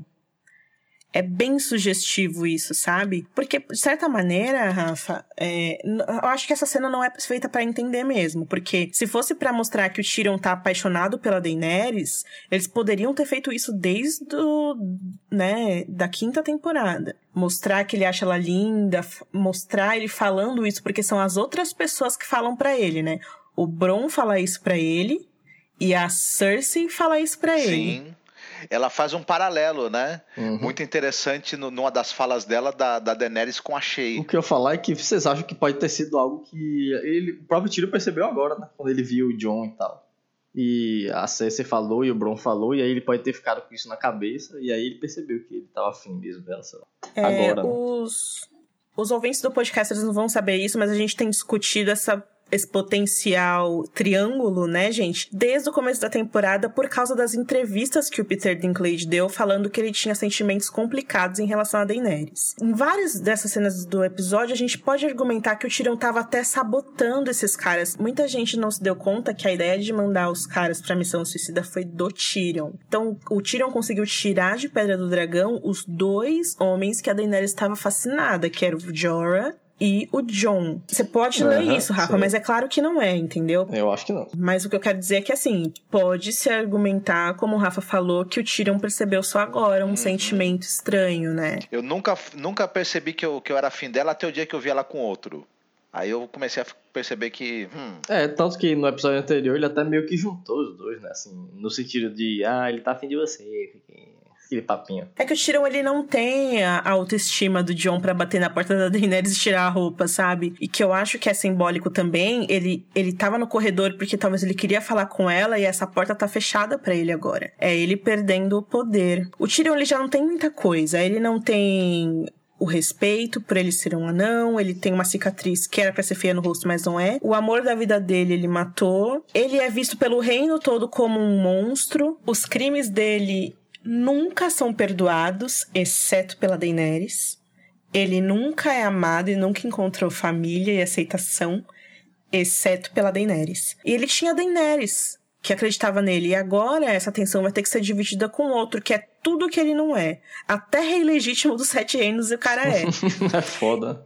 Desleal a concorrente. Então, é, é, o Tyrion tem tudo, mas todas as ferramentas pra virar um vilão, se os caras quiserem. É claro É que verdade. talvez esteja pouco tarde, né? É, sim. Por ser a última temporada. e seria interessante. Seria interessante, mas é, é mais ou menos. Então, pô, sei. reduzir o Tyrion ao cara apaixonadinho, rancoroso e tal é triste, né? Não rancoroso assim, porque é um cara que ele parece é, forte, né, pra superar essas paradas, né? Então, sei lá. Tem um diálogo do, do, do, do Tyrion nesse. Uma coisa que ele fala pra Cersei, que ele falou: olha, é diferente de você, ela tem uma mão que fica servindo pra controlar os instintos e impulsos dela. É como se ele, se ele fosse mais alguém que tá ali pra dar um freio nela do que pra guiá-la numa direção correta e, e auxiliá-la mesmo enquanto mão. né? Porque na verdade, como estrategista militar, ele até agora ele foi um zero à esquerda, né, coitado. Isso me faz pensar que é muito. É esse, talvez esse seja meu problema em achar que a, que a Cersei é muita coisa ela tem que odiar quem? O John, a Daenerys ou o Tyrion? Você entende? É muito ódio que ela tem que direcionar para esses caras. Não tem, tem mais tempo para isso. Vocês entendem? Eu quero dizer assim, Cara, só a questão do Tyrion, se fosse só o Tyrion que tivesse chegado mais ninguém, já era muita coisa que ela teria que absorver. Mas é o Tyrion e a Daenerys, a rainha mais jovem mais bela, que tem dragões, e o Jon Snow, que é o bastardo do cara, entendeu? Que, enfim. Então é muita coisa pra Cersei. Eu achei uma coisa assim interessante em relação a Cersei, que é, ela foi. Ela voltou a, a vibe Cersei é, maluquete, né, da, da, da, parada. Porque. Por quê? Por quê, cara, ela chegar e falar, ó, oh, dobra o joelho aí e tal. Pô, o cara. Eu pensei também que foi meio. Talvez ela podia ter esperado um pouco, não ter falado isso naquele momento e tal. Ela meio que melou a bagaça, né? Acho que aquele encontro foi meio pra o Jamie Lannister vazar de vez, saca? A gente achava que ia acontecer isso daí, porque primeira coisa que ela fala e tal, ela não tá nem com eles, o ele já olha com uma cara, né? Eu fico o tempo todo a, a, a série mostrando as caras do Jamie, né? Porra, ele com cara de desagradado, né? Com alguma coisa assim, ah puxa vida, tá foda. é embaçado, né, cara? E outra coisa que teve legal foi o reencontro da Brienne com o Jamie, né, cara? Fala sério, né? Que eu falei, nossa, cara, nossa, olha o teu crush, cara. E o Tormund lá, né, cara? Eu tenho essa pra caramba, o Tormund lá. Aí pai ele, né? Todo tchuno, dando em bola. Saiu andando. Saiu andando. Ai, cara. Cara, é, é, engraçado isso. Os produtores falam que o Jamie percebe nesse episódio que a lealdade da Cersei não tá com ele. E é por isso que ele resolve ir. Inclusive, é a mesma cena, né? O Tyrion fala, então me mata. E ela não consegue. E o Jamie fala, então me mata.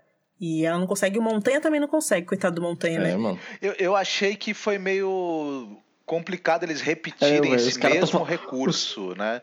Duas vezes no mesmo episódio. Os caras estão fazendo callback no mesmo episódio. Eu não sei, é, é complicado você analisar o Jamie como, ah, a lealdade dela não é mais comigo. Meu amigo, ela queimou o septo de Baylor, meu amigo. Agora que você percebeu. Mas vocês não acham que é, essa coisa dela, por exemplo, ela chegar pro Tyrion e falar: Olha, posso mandar a montanha te matar. O Tyrion vira pra ela e fala assim: Então manda. Ela não manda. Aí ela fala pro Jaime: Olha, posso mandar a montanha te matar. Ele fala: Então manda. Ela, aí ela não manda. No, no fim, isso, isso, acabou quebrando um pouco, fazendo, expondo o personagem a um certo ridículo. Um personagem que tava no momento tão assim. Eu não entendi muito bem por que, que o Montanha não, não matou, cara. Porque assim, ela fez assim, com a cabeça. Aí ele pegou, puxou a espada, né? Então eu falei: Ai, caraca, né? E o Jaime já deu, fez aquela cara de fudeu, né? Agora vou morrer. Aí depois, não acredito em vocês, sai andando em montanha, não faz nada montanha. É aqueles servos imbecis que não aliás, sabe o que. Aliás, que, faz uma. E o Montanha ficou esperando. Faz várias temporadas que o Montanha fica do lado dela, mas não tá servindo pra absolutamente nada, né? Só pra fazer bonito, né? Ô, oh, oh, mas ó, agora foi legal, porque teve alguém, o Montanha teve uma, uma né, uma, uma parada mais legal na série, porque o cara, o, o Clegane foi lá falar com ele e tal, e aí, pá, não sei o quê.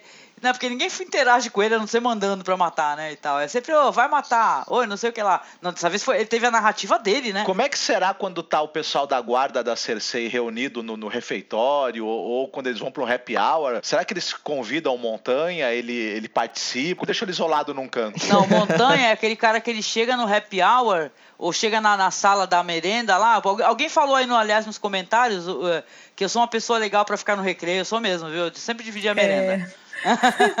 Mas assim, e o, o Monté é o cara que chega e fica naquela mesa sozinho, cara. Ele quer ficar com a galera. Só que a galera não quer, né? É embaçado. O Montanha é o repetente, né? Que já tem 30 anos na quinta série. Ele é o bad boy caladão. Te pego lá fora, aquele te pego lá fora. Os produtores falam que, aliás, acho que é o Peter Dinklage que fala isso no, nos bastidores, que não existe ninguém no mundo que conhece melhor a Cersei do que o Tyrion. E não existe ninguém no mundo que conhece melhor o Tyrion do que a Cersei. Eu achei isso muito bom, assim, porque a relação entre a Cersei e o Tyrion, que vai além dos personagens, né, porque os atores são muito apegados e tal, é um universo por si só, assim, sabe? Eles retroalimentam de ódio e rancor e a Cersei projeta no Tyrion todas a, as dores que ela sente nela. Ela culpa o Tyrion por tudo. E você viu que nem precisou de uma cena do Jaime falando pro Tyrion: Eu sei que você não matou o Joffrey. E uma cena da Cersei falando, eu sei que você não matou o Joffrey. Assim, ela até fala isso pra ele, mas eles não falam que foi a Olena que falou, sabe? Porque para eles não importam. Não, e detalhe, porque, cara, numa boa, desde o começo, quando ela grita na, no final, depois do casamento roxo, ela mesma, eu tenho pra mim, sempre tive, que ela sabe que ele não matou. Entendeu? Uhum. Que ela que é o, a primeira pessoa que ela quer gritar que prenda, de qualquer maneira, porque ela odeia ele. Então ela odeia ele independente, claro, óbvio, dele ter matado. Então por isso que não, merece, não mereceu uma linha de diálogo, porque isso aí não significa nada. Tem pessoas que não importa o que você faça, essa pessoa nunca vai te odiar menos. Não tem jeito. Sobre o Jamie, nada a ver realmente ele largar a Cersei só por isso agora. Ele já devia ter largado antes. Eles queriam fazer, claro, isso no fim da temporada agora. E eles fizeram meio que uma rima com os livros, né, Rafa? O, o Jamie abdicando da Cersei quando começa a nevar, né? Nos livros isso acontece nas terras fluviais, que à noite o Jamie tem um pesadelo com a mãe, é, a mãe tá com um capuz, assim, ela fica perguntando quem é ele, aí ele acorda chorando desesperado, assim, na madrugada. Aí ele abre a tenda, assim, no acampamento que ele tá, e a neve começou a, a cair. E aqui no episódio não tem o sonho, claro, mas ele pega o cavalo para ir embora sem a armadura Lannister já, né? E a neve começa a cair finalmente em Porto Real. Mas ele, mas ele, deixa, ele, ele diz a ela que em um determinado momento que ele acha que se não, não for contido o exército dos mortos, esse bebê não vai ter chance de sobreviver. Então, teoricamente, ele abandonou e tá indo lá lutar também para um, pela possibilidade desse filho sobreviver a toda essa, essa grande guerra que vai, vai acontecer, né? É, Marcos, interessante essa leitura. Se a gente pensar assim, até dá um certo sentido para ele ter largado ela agora, né? pelo bebê, né? Pelo, pela vida do, do filho, no caso. O que quer dizer também que ele não largou ela definitivamente. Né? É, só seria uma pena mesmo se a, a bruxa da floresta não tivesse dito pra Cersei que ela só ia ter três filhos, né? E esses três já foram.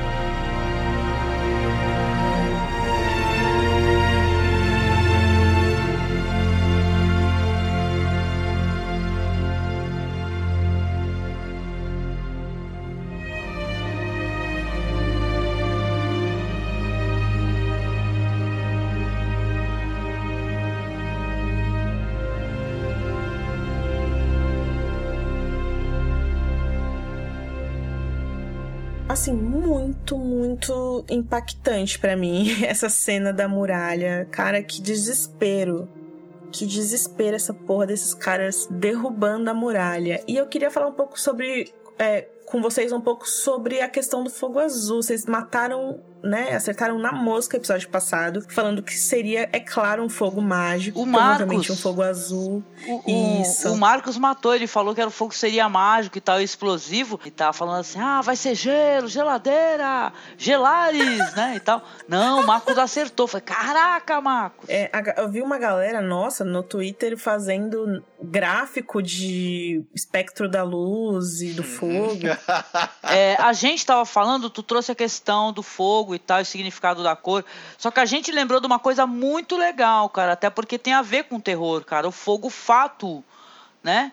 Ou então fogo de Santelmo, vai, em alguns locais assim. Mas o, o, a, a o fogo. Que fogo é... fato tem na história sem fim, né? Exatamente, que tem a ver com a putrefação, cara. Hum, Entendeu? Verdade. Aliás, eu recomendo muito um filme chamado De La Morte de l'Amore, cara, que tem essa questão do, do fogo fato de uma maneira muito bizarra e romântica, inclusive. Mas né, Marcos, a gente andou conversando sobre essa questão da putrefação e esse fogo ser realmente um fogo, na verdade, que tem a relação com a putrefação do dragão, né? Com a morte. Isso é bem interessante. O fogo fato é azulado, né? brilha.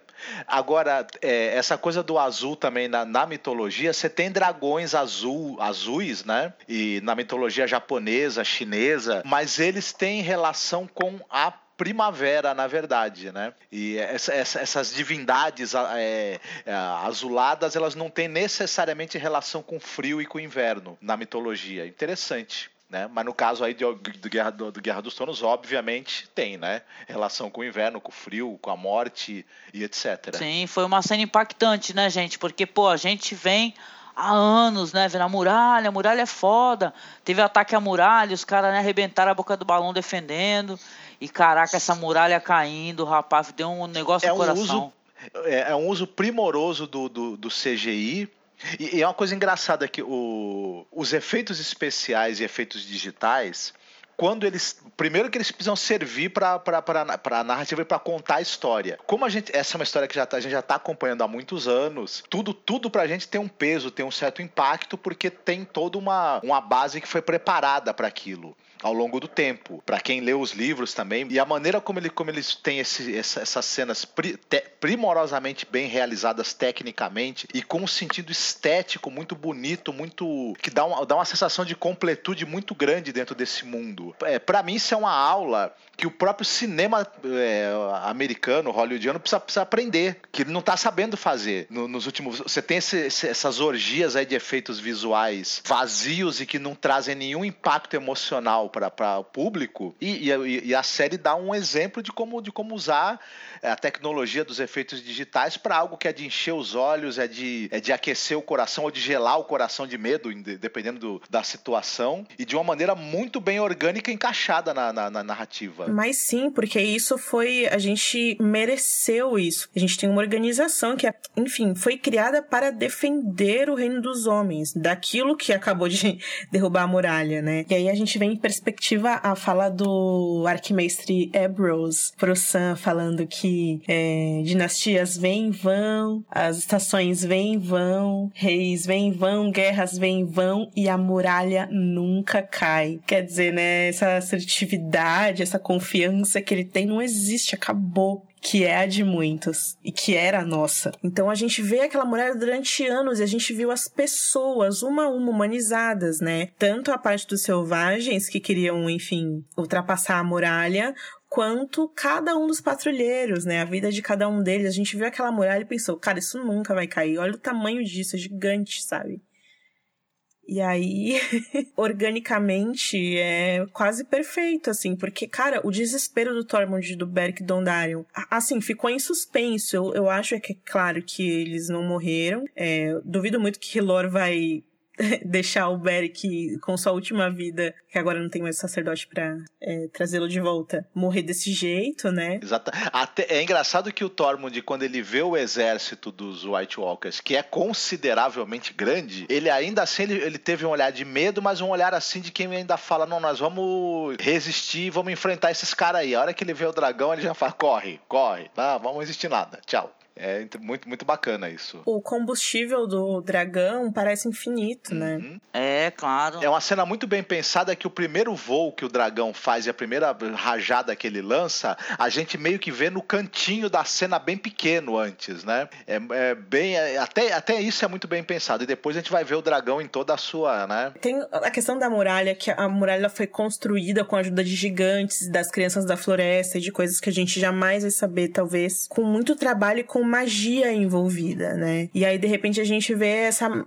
essa magia sendo anulada com uma baforada de um dragão que foi fruto de um lance super obscuro e super triste, né? Vocês acham que o, o, dragão ele destruiu a muralha com uma facilidade inacreditável? Vocês acham que um, um dragão normal, um dragão que cospe fogo, como, como os que a Daenerys ainda tem, ele conseguiria causar uma é, tamanha destruição na muralha com essa, com essa mesma facilidade? Sabe o que eu acho, Marcos? Eu acho que primeiro, para você destruir a muralha, você tem que ter a intenção de destruí-la. A, a rainha Alisane que visitava a muralha, né, com o dragão dela, por exemplo. Por que, que ele ia querer derrubar, né? Por que o dragão ia querer.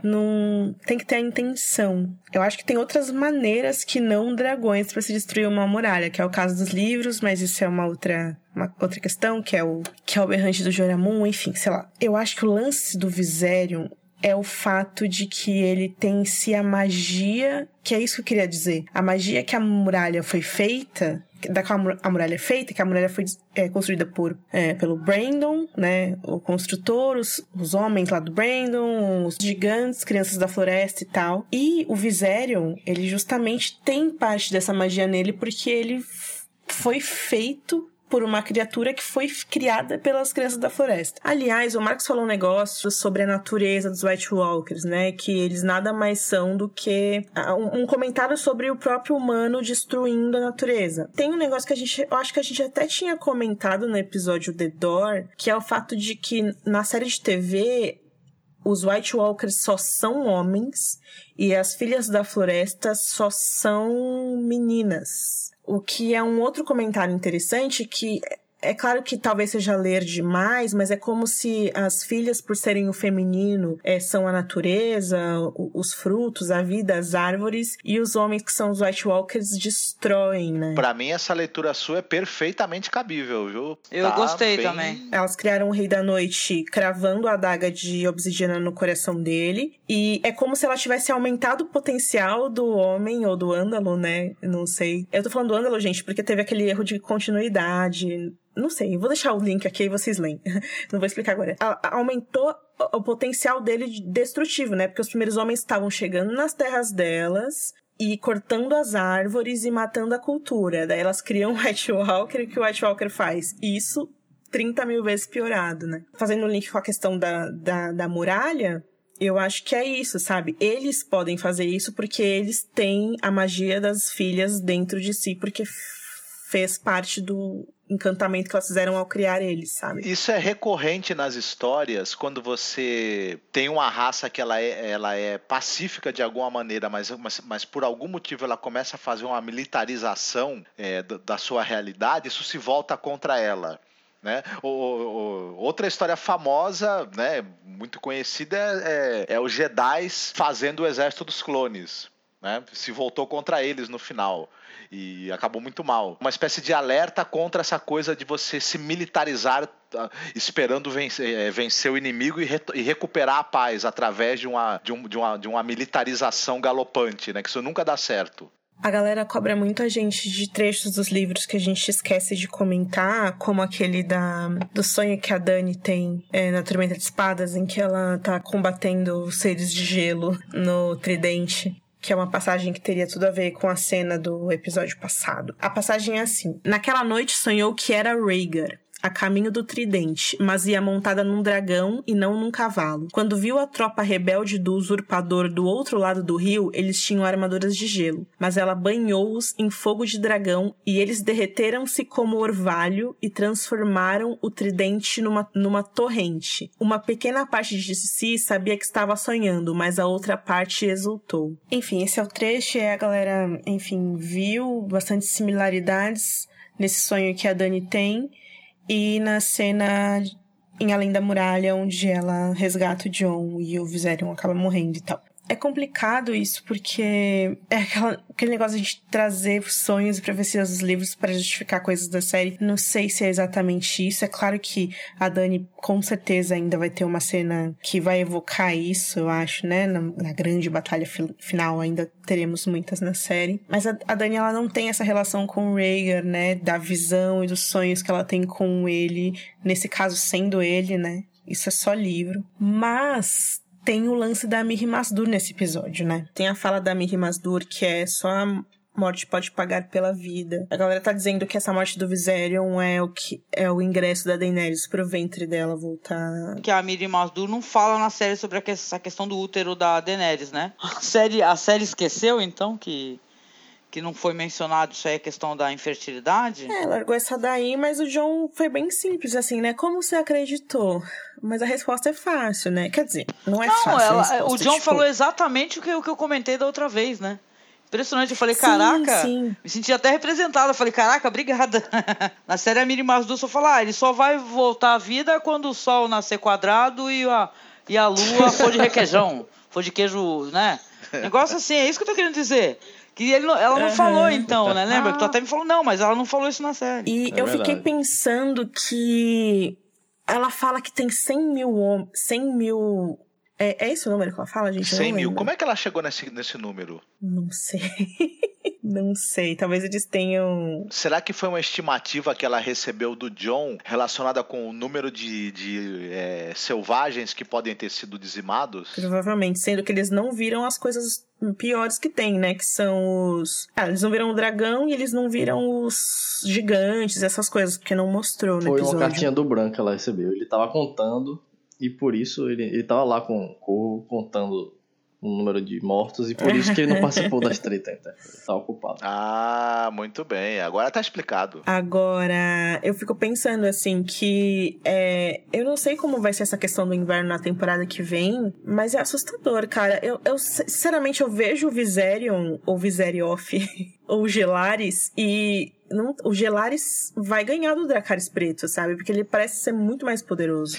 Mas- Aparentemente sim. Poxa, to, tomara, Aí que eu acho que o Bran não, vai né? entrar, sabia? A gente comentou aqui que o propósito do Bran era só era só ajudar o John e tal, a dinastia Targaryen, mas quem sabe se o Bran não larga no Viserion, né? Porque tem muito a ver essa temática, né? Sendo um dragão de gelo e ele o corvo de três olhos, né? Só mais uma coisa sobre o fogo azul, rapidinho, que o fogo do Balerion era preto, né? Nossa, isso é muito foda. Balerion the Dread. É, seres mágicos, né? Agora, de novo, né? Tem muitas coisas legais sobre o azul, né? Tipo, o raio azul dos filmes, o azul é a cor mais quente, nesse caso, não sei. A cor das estrelas. E pelo menos do jeito que a gente vê, né? A cor das É, estrelas. o, o azul no, no imaginário ele não está relacionado com, com morte, né? Ele tá relacionado com coisas muito mais positivas, né? Mas Deu a entender que o cão foi seduzido aí pra lá, pra ele ganhar o dragão, que é bem triste, né? E ninguém parou pra falar pro cão, porra, cão, cê- o que você viu nas chamas foi uma armadilha, cara. pois é. Pois é. Tem muita informação sobre Rhaegar e Lyanna que eu acho que a galera vai querer saber da gente. Eu também queria saber muito. Acho que eu e o Rafa vamos querer saber a opinião do Max e Angélica em relação a isso. Eu não queria falar do Rhaegar, eu já xinguei ele muito no Twitter.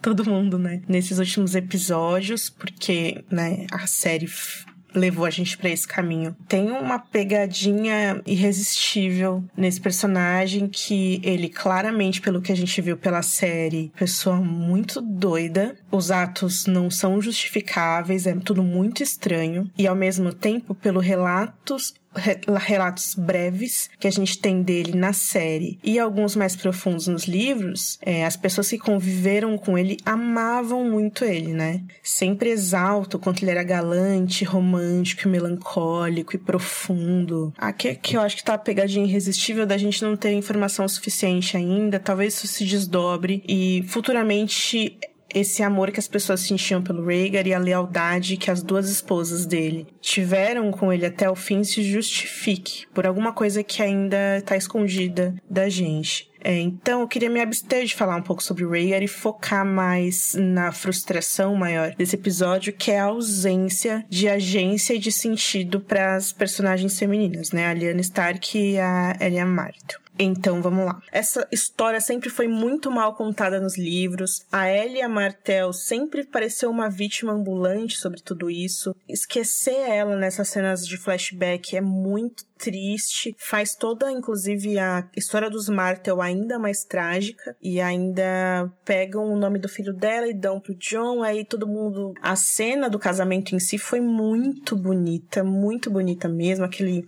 verde, né? O lago atrás, o septão fazendo os votos deles, eles enrolando um pano, né? Que é a, cerimônia de casamento da religião do Sete, que é bem parecida com a cerimônia do Rob e da Thalissa. E que já começa por aí, sabe? Porque a Liana, na verdade, ela seguia os velhos deuses. E isso mostra o qu- quanto ela estava apaixonada por esse homem, que ela não podia ter porque ele tinha uma.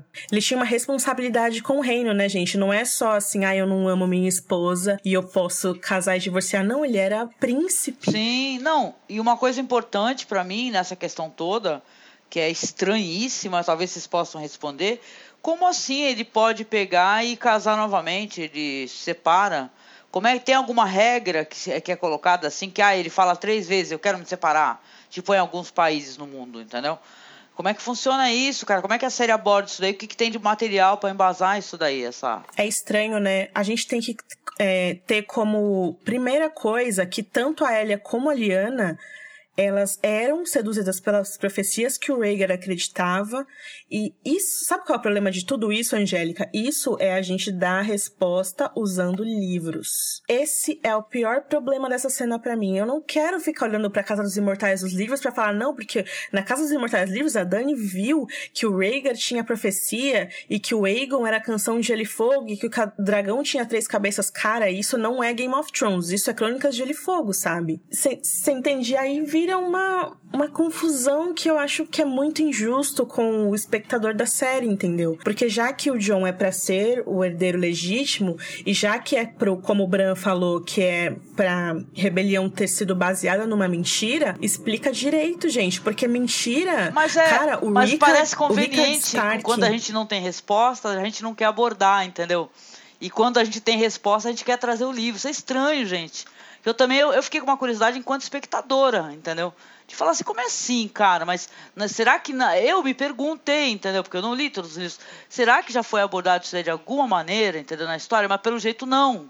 Né? Isso então, né? Não há separações ou explicações ou exemplos de separações em Westeros. Porque, que, na verdade, talvez ele não tenha nem se separado, aquilo não tenha sido um casamento válido. A série dá a entender que é um casamento válido. Ah, não, ele casou.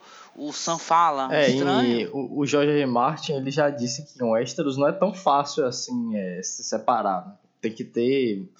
Um dos noivos tem que pedir anulação por alto septão, que parece que foi o que aconteceu na série. Mas daí tem vários fatores, né? A noiva não é, o casamento não ser consumado é um dos motivos mais frequentes. Mas no caso da Ellie, ela não só tinha consumado o casamento, como já tinha dois filhos. Cara, eu fiquei puta com isso. Na semana em que foi ao ar o episódio em que eles discutem a anulação do casamento, né? Quer dizer, a, que a Gilly fala e o Sam ignora. Os editores do Westeros.org fizeram um vídeo chamado Anulação em Westeros, em que eles explicam como eles acham que isso vai acontecer nos livros. Porque já era bem do imaginário popular que Rhaegar e Lyanna tinham de fato se casado enfim, e como que isso vai se dar, né? Como que você anula e tira a questão das crianças, né?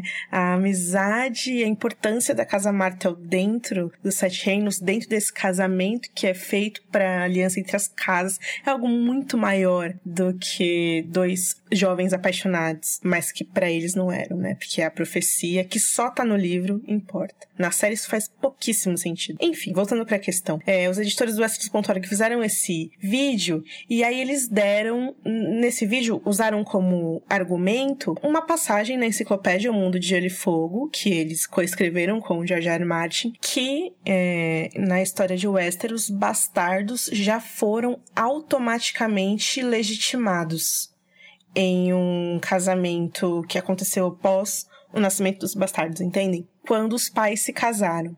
Então, se você pode legitimar a partir de um casamento, você também pode deslegitimar, porque a lei seria uma via é, de duas mãos, vamos dizer assim. E aí todo mundo falou, nossa, mas muito legal isso, é, eles entendem. E aí a galera foi procurar na enciclopédia onde estava isso e não tinha na enciclopédia. E aí o Hélio foi em um fórum dizer que, na verdade, a Linda tinha citado isso de um trecho que tinha sido cortado da enciclopédia. Ou seja, a gente tá dando como é, justificativa para um negócio, um trecho que foi cortado de uma enciclopédia que na verdade não é cânone para série. Vocês estão entendendo a, a questão aqui, né? Parece que nesse Fire and Blood que o Martin vai publicar agora, que fala sobre a história da casa Targaryen, é aí que vai rolar esse trecho, tá? E é claro que isso vai ser cânone.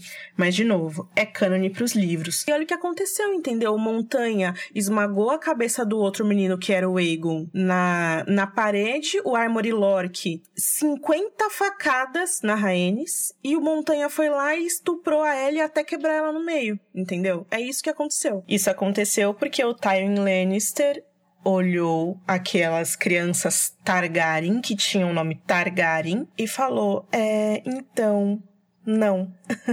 Enquanto tiverem Targaryens vivos, eles vão ameaçar o reino do meu Roberto Baratão, mata eles. O que aconteceu aqui? E de novo, a gente tá falando é o que a gente falou lá no começo de- do, do episódio, gente. É um ano, mais de um ano de rebelião, entendeu? Dava tempo pra fazer muita coisa que não foi feita. Aí o Rhaegar deixa a Lyanna lá com 52 milhões de guardas real pra cuidar dela. E em Porto Real, quem ele deixou pra cuidar dos outros filhos? Aí a galera vem falar, tipo, não, mas é porque um era o Aegon e a outra era a Rhaenys, e o terceiro ia ser a terceira cabeça do dragão.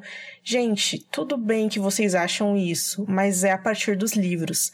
Na série a gente não tem explicação para nenhuma dessas coisas. E aí, não, mas porque o, príncipe da profecia tinha que chamar Aegon. Se o príncipe da profecia tinha que chamar Aegon, por que que o Rhaegar não cuidou do Aegon, então, que estava vivo? Se ele era tão apegado profecia. E, aliás, isso nem faz muito sentido porque é como o Bran fala, o Rhaegar amava a Lyanna. A Ellie era o quê? só uma égua parideira para parir príncipes de profecia, e aí já que ela não podia mais ter filhos, vamos só deixar ela ali de maneira prática e poética.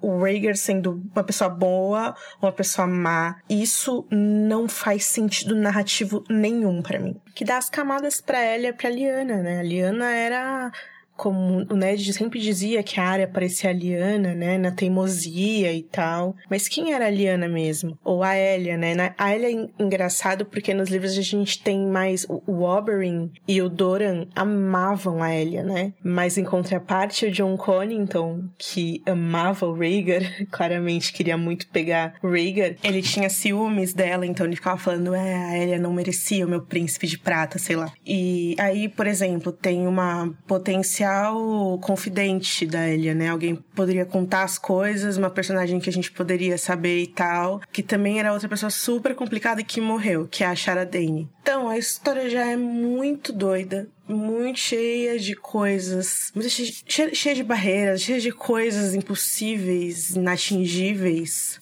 E a série só piorou isso. Às vezes eu acho que eles fizeram isso para deixar o Martin contar primeiro. É isso, vocês não acham que isso daí também é um problema do próprio livro do Martin?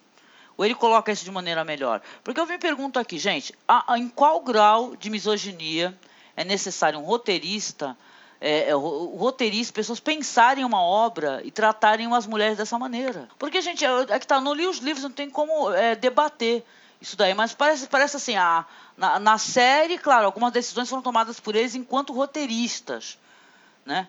Então eles são os misóginos do caralho, vocês entendem? Eliminaram o Oberyn to, toda a trama isso, né, disso. né, Angélica?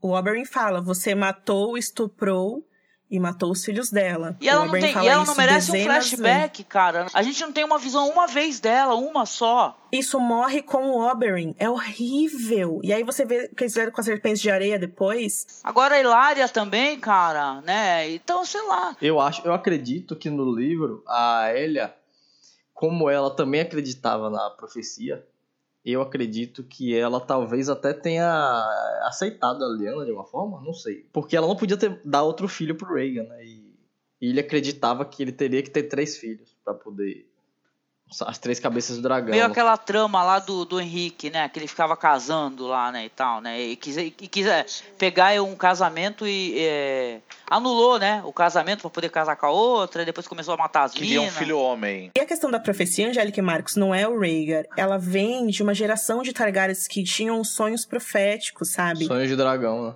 O Egg, que era o irmãozinho do. Irmãozinho do Aemon. Ele também tinha esses sonhos. Eles colocaram fogo lá em Solar Estival, né? Tentando chocar ovos de dragão, sabe? Isso sempre permeou a casa Targaryen e na série eles não deixaram isso muito explícito, sabe? Eu topava não ter essas, essas, essas loucuras se a gente tivesse esse... no flashback o que a Liana queria e o que a Elia queria. Entendeu? Uhum, é, é. Mas não fica subentendido, de certa maneira, que esses sonhos podem fazer parte do, do da doença mental é, característica da família por conta da endogamia que eles Olha, praticavam? eu pensei isso também enquanto ela tá falando e tá falando. Pode ter uma questão.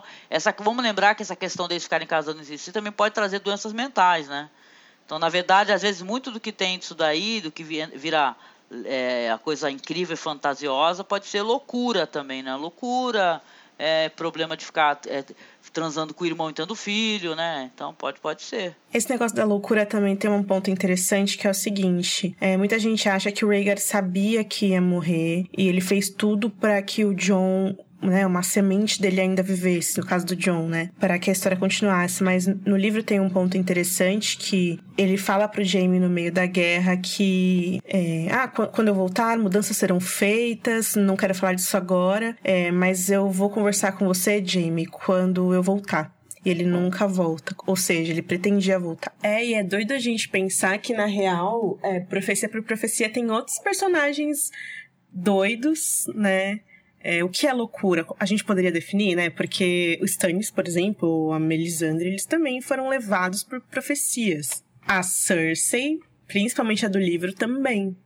E aí, como funciona isso, né? Eles não são Targaryen. Por isso que toda essa questão de quem são os pais do Jon Snow sempre foi complicada por causa disso, sabe? Mas os caras é uma coisa a se refletir, entendeu? Até porque eles mudaram para parecer. Tava, estupro era fórmula narrativa né, usual né? Eram cenas de estupro, de violência contra a mulher. Depois é, começou a ter burburinho, aí tiraram isso, não é verdade?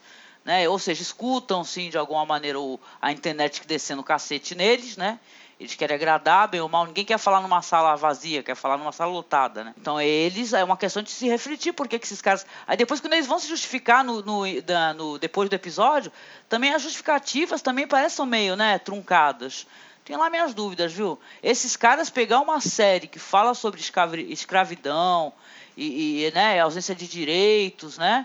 É muito. Vai ser uma coisa a se analisar, viu? Ou não. Ava do Vernet, cara. Ava do Vernet. Assistam Ava do Vernet. Pronto.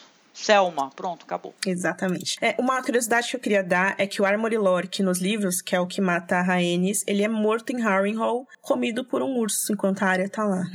eu acho um destino digno. E na terceira temporada, naquele episódio que tem o duelo entre o cão e o Beric, vocês lembram? Que é o episódio When Now His Watch Is Ended. O Thoros de Mir, ele cita o nome do Aegon, que era o outro filho, né? Ele fala, eu estava lá quando Montanha colocou o cadáver dos filhos da Elia, o Aegon e a Rhaenys. Então, a gente fica com essa questão. Por que que a Liana colocou o nome do outro filho do Rhaegar no filho dela? É, os nomes dos filhos, da, as três cabeças do, dra do dragão, seriam os três conquistadores de Westeros o Aegon, a Visenya e a Rhaenys. Não entendo muito dentro, sei lá, na profecia, sei lá, ele, ele viu em um sonho profético os filhos com a Elia iam morrer, e aí ele ia tentar ter os três filhos com a Liana, então ele zerou.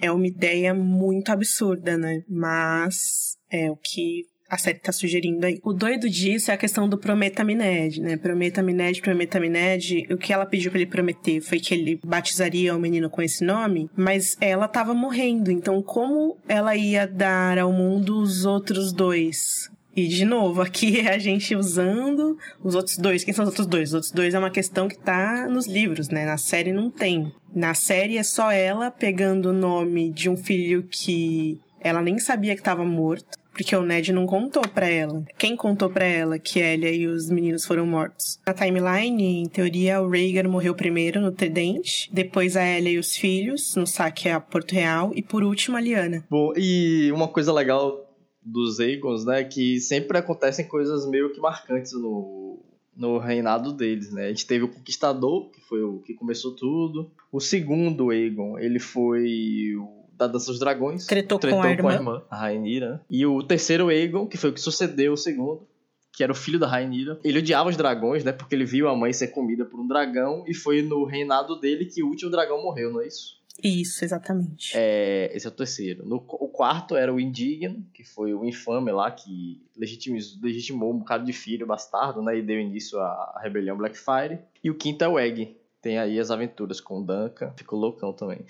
é, queimou tudo por causa de profecia doida também. Interessante. E aí o sexto era para ser o filho, esse Aegon que é o filho da Elia com Isso. o Rhaegar, que foi morto. Nos livros a gente tem um personagem que é o jovem Griff, que questiona-se se ele é o Aegon ou não, que estaria vivo. E depois temos o Jon Snow, que agora é Aegon. É normal você repetir o nome na, ao longo da dinastia, né? Tanto que tem o cara de Aegon, mas além desses Aegons que a gente falou que são que foram reis, teve milhares de outros. Agora, porra, dois irmãos com o mesmo nome é confuso, né?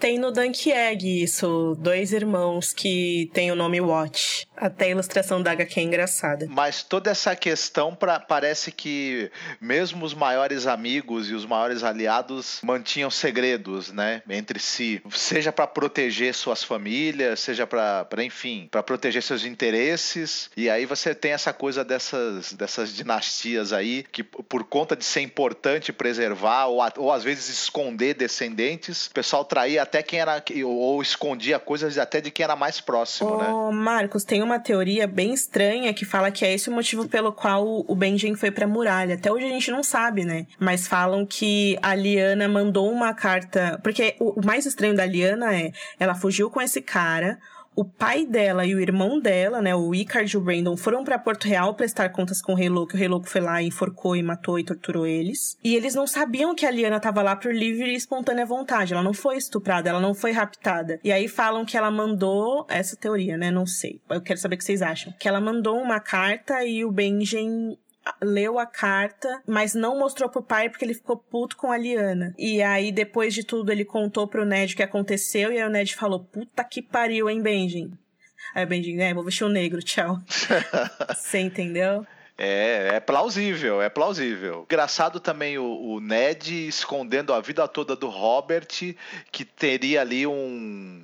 O filho de um potencial inimigo, né? Ned foi um paizão, né? Sim, sim. É interessante como Game of Thrones colocou revelações sobre os pais de Jon Snow em dois season finales consecutivos, sim, né? É mas verdade. é, é, mesmo fazendo isso, eles na verdade não explicaram porra nenhuma, né? Cê, mas ao mesmo tempo vocês não acharam também que esse momento em que o, o Sam encontra o Bran e ele repete o, o, o que ele foi lido no livro foi uma coisa talvez até também um, até um tanto quanto desnecessária, já que o público já sabia disso por meios indiretos por conta daquela cena em que a Gilly estava lendo o livro, precisou repetir isso depois, né? Talvez bastasse o Sam ter aparecido lá e o Bran ter olhado para ele e falado: Eu sei que você veio aqui para contar a verdade para ele, não é? Ponto uma linha de diálogo assim seria mais do que suficiente, né? Aquilo não foi épico, ele se casando de novo, fazendo as promessas lá. Tô falando, cara, Game of Thrones, eu tô relacionei muito com uma história do, do Nelson Rodrigues, né? Com essas histórias do Nelson Rodrigues, porque, porra, é basicamente uma história que a, todas as tretas começaram através de, um, de uma mulher que ela, que ela que ela não queria ficar com o cara, é uma história cheia de traições e tal, e, porra, isso é muito brasileiro, cara. Lance do incesto, que de repente virou um tabu de novo para todo mundo isso, por causa do John e da Dani. E alguém lembrou da cena daquela série engraçadinha, que o cara corta o próprio pau quando ele descobre que transou com a irmã, que era a Alessandra Negrini. Não ah, sei se vocês lembram ah, dessa cena aí. É. Nelson Rodrigues. Posso fazer uma pergunta para vocês três? Sobre isso. Claro. Ah, tinha uma, uma coisa muito, muito curiosa nesse personagem do John, e também do, que era essa coisa do, do bastardo, de, depois vai ter uma importância grande na história, a pessoa que não era para ser ninguém, e no fim é, é, um líder, é uma pessoa que carrega uma grande responsabilidade nos ombros, apesar de não ter sangue nobre, e isso parecia um contraponto com a história que a gente sempre vê do escolhido, do rei, do cara de sangue nobre, tem que aceitar seu, seu destino, mas reluta, e no fim a gente a gente achou que no fim isso acabou sendo algo que não era um clichê, mas que deu uma volta para voltar para esse mesmo clichê do escolhido, do, do, do, sangue nobre, do verdadeiro herdeiro. Vocês acham que isso foi legal ou que, que isso decepciona ou não? Como é que ficou isso para vocês? Sei lá, eu fico com a impressão de que alguns personagens da série eles servem de escadinha pro John, sacou? Tipo, ele é o herói e aí sei lá. Quem lê os livros lá os Crônicas de Gelo e Fogo tem um problema com isso, porque nos livros a gente tem um universo, Marcos Angélica, que são muitos outros personagens. A lógica do livro é a seguinte, sabe? Enquanto a lógica da série é viagens em tempo recorde, deslocamentos dentro da geografia em tempo recorde, olha o que aconteceu com Rob Stark só porque ele precisava passar o exército dele pelo rio, que era de outra pessoa o rio. E a gente viu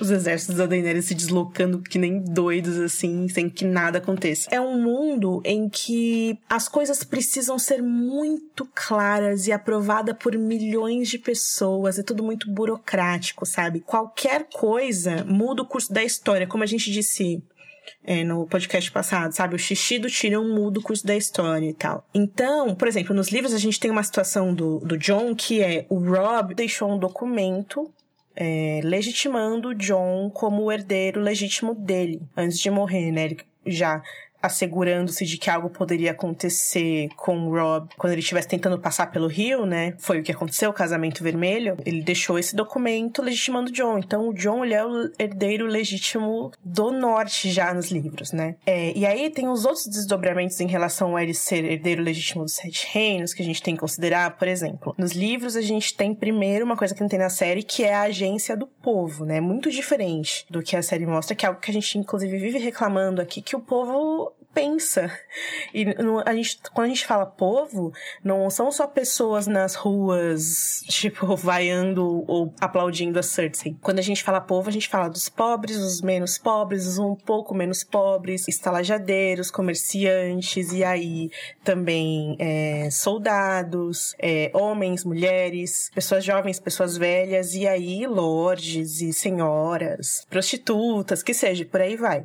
Todas essas pessoas, elas têm agência dentro dos livros e elas pensam e elas têm uma certa importância na história, elas manipulam é, situações, elas vivem a história também. Dito isso, é, nos livros a gente tem uma questão muito complicada porque a gente já tem um Aegon nos livros, que é o jovem Griff. Tem um cara é, que acab acabou de chegar em Westeros dizendo que ele é o filho do Rhaegar com a Elia Martell. Então, você entende qual é a questão?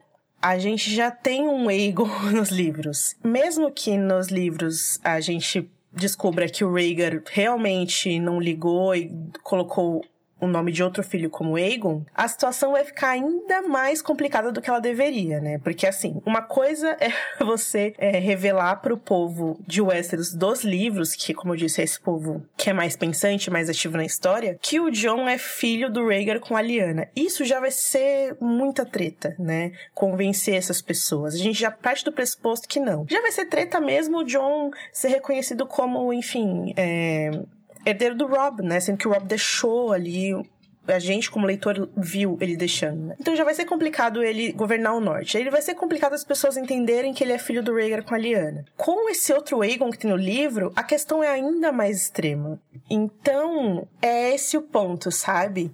É, é claro que o George R. R. Martin pode complicar essas coisas e, e, fazer tudo uma confusão. A questão é tão absurda que você sabe que o John, mesmo que ele volte bizarro da morte nos livros, ele não vai ligar para isso. Do mesmo jeito que o John da série, pelo menos eu espero, não ligue. Porque é uma situação muito absurda, é muito papel, muito documento, é muita coisa para provar. Quando no fim das contas a gente tá lidando com um personagem que é o herói relutante, que não quer nada disso, sabe? Mas vocês acham que ela com essa reivindicação do trono, a hora que ela, que ela ficar sabendo quem ele é e que ele seria, na verdade, o verdadeiro herdeiro do trono, como é que ela vai aceitar isso? Ela vai olhar e vai falar, hum. É, talvez nesse episódio a gente tenha tido aí o Nissa Nissa Origins, né?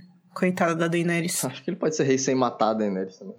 é, pelo amor de Deus, por favor, né? Tomara que não. E eu sinto que eu reconheço ali pontos em comum com histórias que eu já vi antes, sabe? Isso tem tudo para dar errado. Tem, tem um potencial pro desastre muito grande. Isso, com certeza. Não, e vocês gostaram do, do, do paralelo que a cena tava fazendo, que montou, que eu achei muito interessante?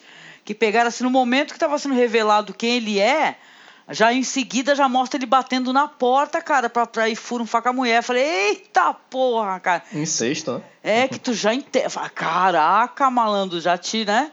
E engraçado que quando a cena termina, o Bran fala, né? A narração dele. Nós temos que contar a verdade para ele. Ele precisa saber quem ele é. É tipo, tarde demais, né, Bran? Agora já era. Enquanto isso, enquanto isso eles estão lá no barco do amor, cara. Só faltou tocar o tema do barco do amor, ô louco. A HBO, né, é conhecida por mostrar as coisas, peitos, bundas, até pintos. Onde a gente vê pinto é no American Gods, né? sim, sim. Eu sempre vou achar engraçado alguém falando pinto, cara. Sempre. é, o Bron, o Bron não entende muito um exército de soldados que não tem membro, né? Enfim. E os, os, os caras dando chute no saco do Tian. Foi muito uma cena daquele filme do Adam Sandler que eu esqueci o nome. Caraca, esse foi o episódio dos Pinto, cara, realmente. o da falta deles, Da né? falta deles. Marcos Noriega, qual é a sua nota para The Dragon and the Wolf? Ah, eu dou nove dragões é, mortos-vivos derrubando muralhas. Rafinha Bacelar, qual é a sua nota? Eu vou dar oito batidinhas na porta da cabine da Daenerys. É, eu gostei do episódio. Gostei tanto quanto os outros, assim. Pra mim não foi melhor nem pior do que os outros. Eu gostei bastante. Ah, foi uma nota similar com a que eu dei pros outros. Porque eu achei bem regular a temporada, assim, já. Angélica Hellish, qual é essa nota? Minha nota, com todo respeito, são 10 bundinhas do Jon Snow. E. Cara, eu gostei do episódio, gente. Sim, eu me, eu me abstraio, me divirto. Tem esse dom, cara. Tem... E curti a temporada também. Não sair por aí soltando fogo pelas ventas, não. É, é, é, fazendo textão. Fogo azul, né? É, imagina, tô de boas. Tô de boas. Quero que melhore a questão assim de roteiro, mas já estamos na reta final e tô achando que não vai melhorar. Então já tô abstraindo a isso também. tô de boa, minha gente. Tô abraçada com o bagulho, pega na minha mão e vamos todo mundo dançar e ficar feliz e falando de Game of Thrones no nosso recreio, cara. Bora lá, cara. Vem com a gente. Se eu puder fazer um convite aqui, eu posso, Ana? Fazer um convite? Pode. Fazer um convite para você, meu querido ouvinte. A gente falou muito de dragões e de, de coisas aleatórias e coisas legais, mas venha conosco, por favor, para falar sobre Outlander, que vai estrear agora, mês que vem, né? Já tivemos aí um ensaio de fotos maravilhosos aí. Nós temos um site onde a gente trata de Outlander, dos livros, viu, Ana? As meninas gravam sobre os livros, já estão saindo os podcasts. São muito divertidos e enormes. eu não participo, porque eu, já, eu, só li o livro na roubalheira, que eu sou muito chegado em ler livro na roubalheira. Eu vou na, no, no que vai acontecer, sabe? Eu sou dessas. Aí elas estão gravando o podcast dos livros, de Outlander. A gente vai fazer semanais, né?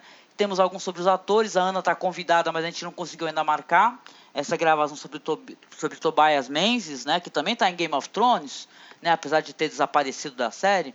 Mas ele vai dar um show de atuação em Outlander.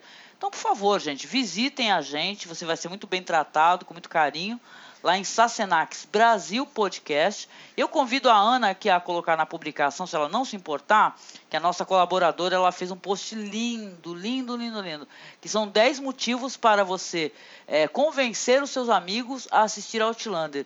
E são os motivos mais legais do mundo, mais bonitos, mais legais, com GIFs. Sabe, a Liv, maravilhosa, uma das nossas colaboradoras, tá? Então, foi demais mesmo curtir essa temporada com vocês, gente. Beijo no coração.